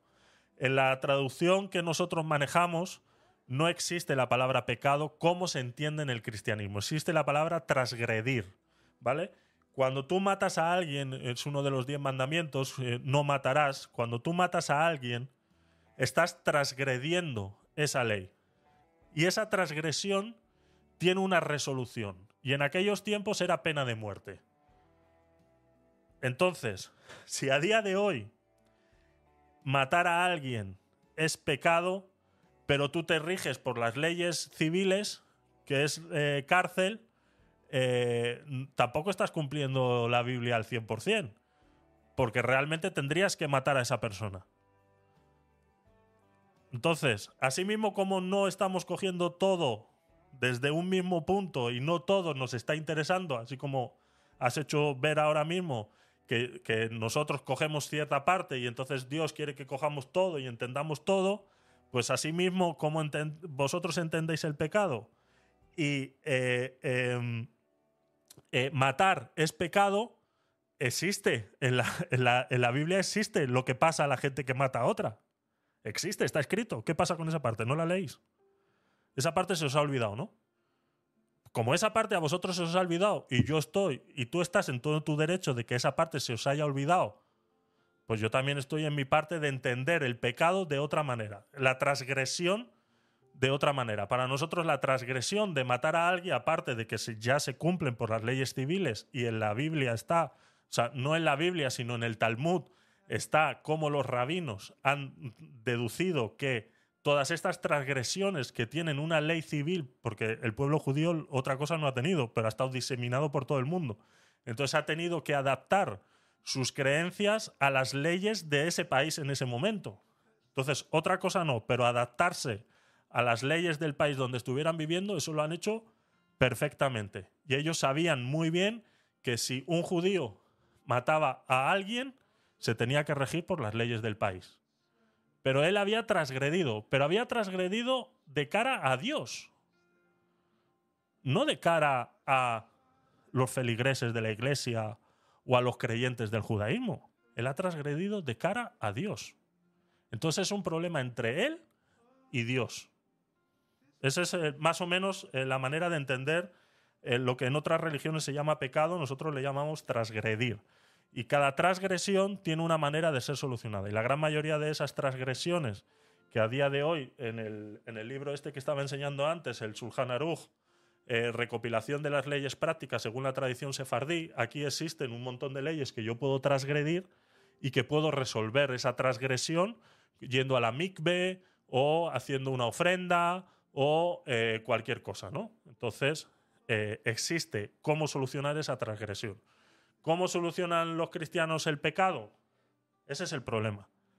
Que cuando ellos hablan del pecado y dicen que una relación homosexual es pecado, no hay nada que puedan hacer esas personas. Están, siendo eh, eh, expulsadas directamente de cualquier, eh, de cualquier oportunidad. Automáticamente han sido juzgadas. Y una persona no puede ser juzgada en la tierra. Y por vuestras creencias, es que ni Jesús fue juzgado en la tierra. O sea, no sé si me explico lo que, lo, lo que quiero decir, Ed, pero lo hablaremos. lo- eh, hay, que Claro, darle, hay claro. que darle muchas vueltas a esto. Esto Sí, no es tan fácil es- así. Es un, claro, sí, es un tema delicado. I- inclusive algo que mencionó Antonio Nogales, sabes, que bueno, no, no lo voy a hacer aquí para no extenderme. eh, sé que te vas a retirar ya, pero eh, dio un punto de vista muy interesante en cuanto a una organización privada que tiene una membresía en donde ellos aceptan o niegan la entrada a, a personas de acuerdo a sus reglas y, y que si venía una persona y quería ser miembro y le dice, bueno, yo quiero ser miembro, pero no me gustan dos de sus reglas, pues esa persona le dice, bueno, pues búsquese otra organización, porque aquí no vamos a cambiar las reglas Claro. porque a usted no le gustan. Entonces, eso aplicaría para iglesias donde, dice, bueno, pues aquí no casamos a esa gente, vaya a otro lugar donde sí los casen. Así que bueno, pero bueno, Ujú. ahí lo dejamos y platicamos. Sí, sí, platicamos, platicamos un poquito e intentamos, intentamos organizar, organizar algo, ¿vale? Así que eh, poco más, chicos. Eh, a ver, os leo un poquito. eh, os leo un poquito por aquí. Eh, a ver qué decía. Monse, es terrible. Yo, como mujer, desde luego, no creo que una trans vaya a saber cómo me siento. Exactamente, Monse. En relación a la noticia que estábamos tratando y que hemos derivado en todo esto, Ahí tienes eh, toda la razón, Monse. No sé si sigues por ahí. Sí, ahí estás. No te sigo, te veo como nueva. Follow. Ya está, seguida. Gracias, Monse, por participar en el chat. Es así, es, es lo que intentaba explicar con el tema de esta mujer trans eh, portavoza de feminismo. ¿no? no creo, o sea, es imposible. Biológicamente, por mucho que tú te sientas y te quieras adaptar y quieras aprender, eh, un hombre nunca va a entender a una mujer. Lo siento mucho. O sea, hay, hay, un, hay algo ahí, hay un eslabón perdido que es imposible. O sea, es imposible que podamos entender, podamos entender eso. Es imposible. Exacto, Monse decía Carla María, esos son hombres que no saben cómo se siente emocionalmente una mujer. Yo rechazo todo eso, exactamente. Eh, también decía, una trans es alguien artificial, nunca será verdadero. A mí no me vienen con cuentos ni cómo hay que cambiar eh, eh, por los tiempos, hombre y mujer, nada más. Eh, sí, sexo biológico. Eh, Paola nos dice, de acuerdo con lo que mencionan arriba, sin embargo, una de las ventajas de las mujeres trans es que cuando dialogan con hombres, supongo que no conectan, que no conectan las ideas en, en madeja como lo hacemos nosotras. Exactamente. Es que es lo que digo, es imposible, o sea, no se puede entender. O sea, un hombre y una mujer eh, es imposible, o sea, no, no hay manera. Eh, Monse dice, hoy eh, no vas a la cárcel por acostarte con otro chico u otra chica, pero hace años sí que ibas a la cárcel. Y en muchos países a día de hoy sigue siendo pena de muerte, incluso en muchos, en muchos países árabes eso está eh, terminantemente prohibido, pero vamos, de, de- cañón. Claro, Ed, por eso tenemos la objeción de conciencia. ¿Vale? Eh, Carla también decía, esto, eso se acabó, Javier, el cristianismo ya no juzga porque la agenda la infiltró. Ahora es el Islam, es diferente. Allá eh, el que peca o transgrede es colgado en público. Le cortan una mano y le la pidan también en público. Sí, es que vuelvo y repito, o sea, el Islam en ese sentido, eh, por eso cuando yo digo que el Islam no ha pasado por la ilustración, me refiero a esto. Me refiero a esto, ¿no? Y hay muchas, eh, eh, muchas eh, puntos de otras religiones que pecan exactamente de lo mismo, ¿no? De eh, re- regirse 100% por lo que está escrito y a día de hoy, fuera del contexto del que, por el que fue escrito y fue transmitido en ese momento, pierde todo sentido. Entonces, ese es el problema del Islam ahora mismo, que allí te apedrean, te meten en un agujero, te dejan con el cuello afuera, se reúnen 200 alrededor y te empiezan a tirar piedras. O sea, es así. Si no sabíais que eso era así, buscadlo en internet, que vais a ver que la pena de muerte en el Islam es así. Hacen un agujero, te meten en el agujero, te entierran con la cabeza por fuera. Entonces se reúnen todo el pueblo alrededor y te empiezan a tirar piedras hasta que te matan. Y si eres una mujer, pues peor todavía. Eso a las mujeres eh, que las agarran en adulterio o cosas de ese tipo, o que han tenido relaciones sexuales antes del matrimonio, etcétera, pues les pasa tres cuartas partes de lo mismo. Y eso pasa todos los días en el mundo islámico, pasa todos los días. Entonces, es lo que hay. Gracias, eh, Monse, por estar por ahí. A ver, en, aquí en el chat de YouTube estaba Pedro que nos decía hoy es el Día Internacional del Gato. Felicidades a todos los padres y madres de felinos. Pues eso. ¿Habéis visto lo que ha puesto Google? Si ponéis eh, Día Internacional del Gato, eh, ah, ya no sé si seguirá, porque son después de las 12, me imagino que ya lo habrán quitado. Así que. Así que no lo sé si seguirá. Pero bueno, era muy gracioso. Donde dabas clic, sonaba un gato y saltaba una huella. Divertido lo que hace Google para estas cosas. Era, era lo último. eh, a ver, hablando de Cruz Roja, Nicolás Maduro ha tomado todos los centros de salud y las sedes de la Cruz Roja de Venezuela era lo último que funcionaba y le quedaba a las personas de escasos recursos para su atención médica y también lo va a dinamitar. Bueno, me encanta, me encanta el olor. Es, es- qué, qué frases, ¿eh? Qué frases. Qué frases. A ver dónde la tengo. Joder, yo no sé ni dónde tengo las cosas ya, ¿eh? Tengo tantas cosas aquí que ya no sé ni dónde están. Me encanta el olor a pánico progre por las mañanas. ¡Me encanta! Ese, ese ya no lo vamos a escuchar más. No lo vamos a escuchar más. Ha renunciado. Así que es lo que hay. Así que eh, poco más. Nos dice Monse por aquí. Efectivamente, te aplaudo por esa gran reflexión. Las cosas hay que interpretarlas fijándose en el contexto del momento. Muchas gracias, Monse. Y bienvenida. Espero que te guste el contenido que hacemos por aquí y sigas visitándonos. Carla, en el hinduismo también tienen penas muy fuertes. Allá trabajan los clanes de manera brutal. Correcto. Correcto. Así que eh, poco más, chicos. Ya nos hemos extendido de las dos horas y media. Eh, deciros que, bueno, pues muchas gracias por haberos pasado. Hemos estado por aquí también en el eh, en la web de Stream, en la red social nueva eh, que estamos poniendo a prueba. Y saludamos por aquí a Nage, na- nave, navegarlo, navegarlo, navegarlo, navegarlo, navegarlo. ¿Hay que navegarlo o, no se navega? Eh, gracias por estar ahí en la eh, red social de stream. Eh, espero que os haya gustado el contenido de hoy y nos vamos antes con un poquitito de música y vamos saludando a la gente y os conto cositas mientras escuchamos algo de música. Venga, vamos allá. I.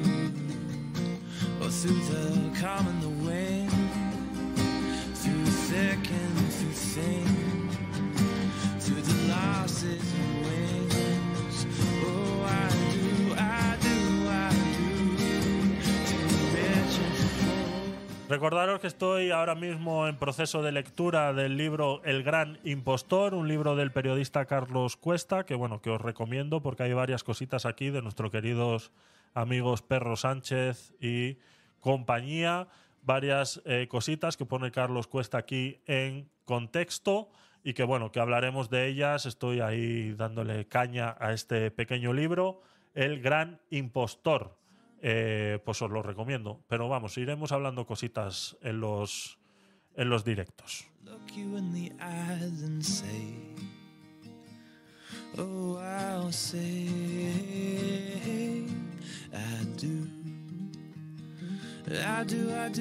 A los que estáis y sois nuevos y no me seguís en YouTube, arriba tenéis un enlace, que estáis ahí en Clubhouse, tenéis un enlace para seguirme en YouTube. Ahí tenéis un montón de vídeos y los últimos podcasts de todos los programas que hacemos. Así que os invito a que me sigáis en todas las redes. Vamos a saludar un poquito aquí en Clubhouse a todos los que habéis estado. Hoy han pasado un total de 48 personas y está Carla, Joana, Jesús, Jesucito de mi vida y de mi corazón. Bienvenido, gracias por estar ahí. Paola, gracias por tus comentarios siempre tan acertados.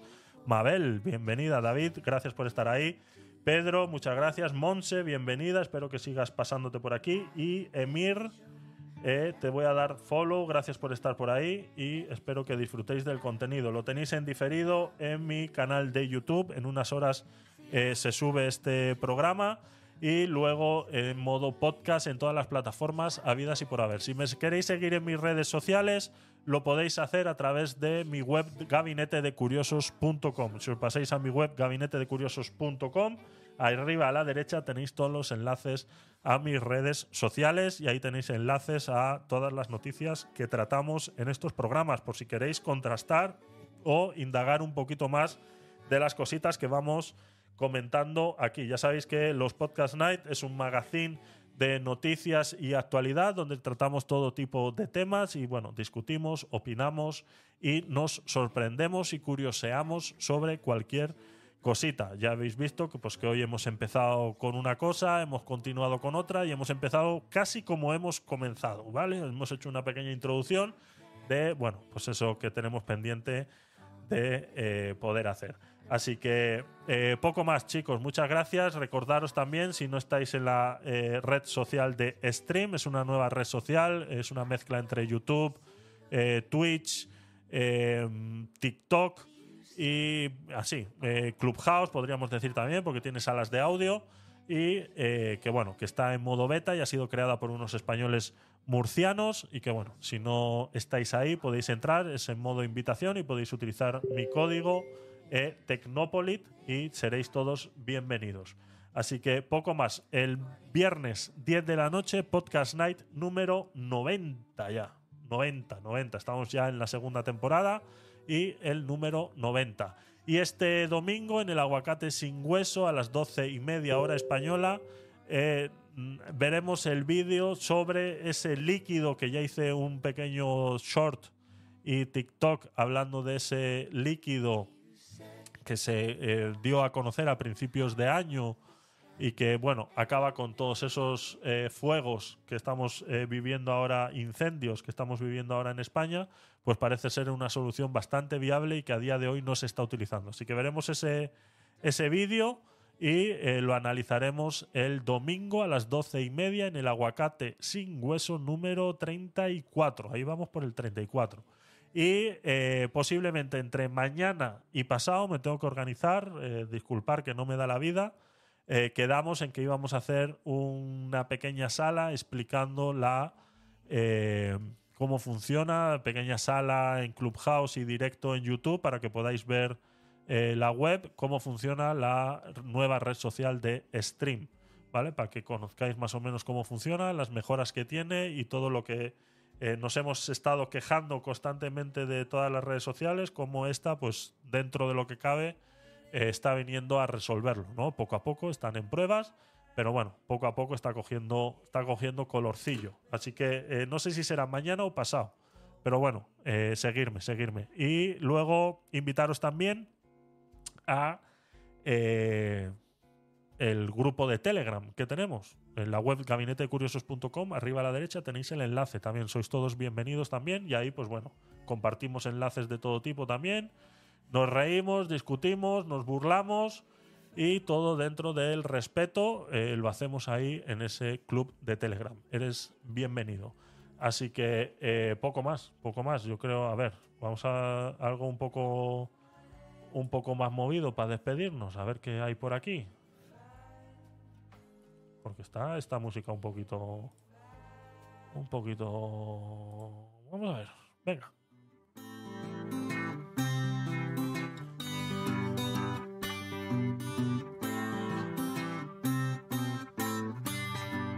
I came to Philadelphia with a rod in my hand.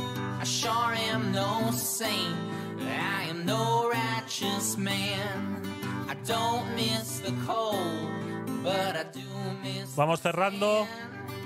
Muchas gracias por estar ahí. Sabéis que os quiero mucho, aprecio mucho que os paséis y que compartáis estos momentitos conmigo. Nos vamos despidiendo de esa aplicación de stream. A todos los que estáis ahí, un abrazo, un besote. Hasta luego.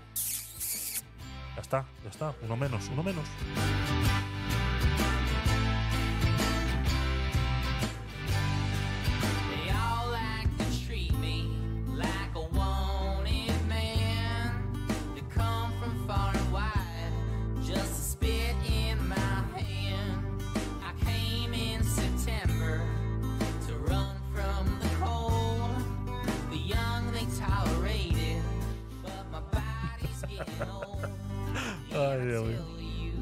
Venga, chicos, muchas gracias. Gracias por estar por ahí. A todos los que estáis en Clubhouse.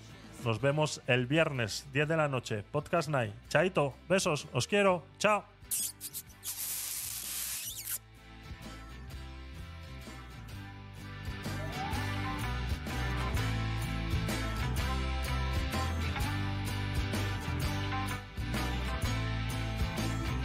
Bueno, Y a los que estáis en YouTube, muchas gracias por estar ahí, muchas gracias por seguirme y sobre todo a todos los que estáis en diferido. Gracias por haber llegado hasta aquí. Eso quiere decir que el contenido te ha gustado, entonces le tienes que dar like y suscribirte. Si le das like y te suscribes y tienes algo que decir, pues deja un comentario, que no cuesta nada, chico, de verdad, chica, chique. Hasta luego, os quiero. Chao.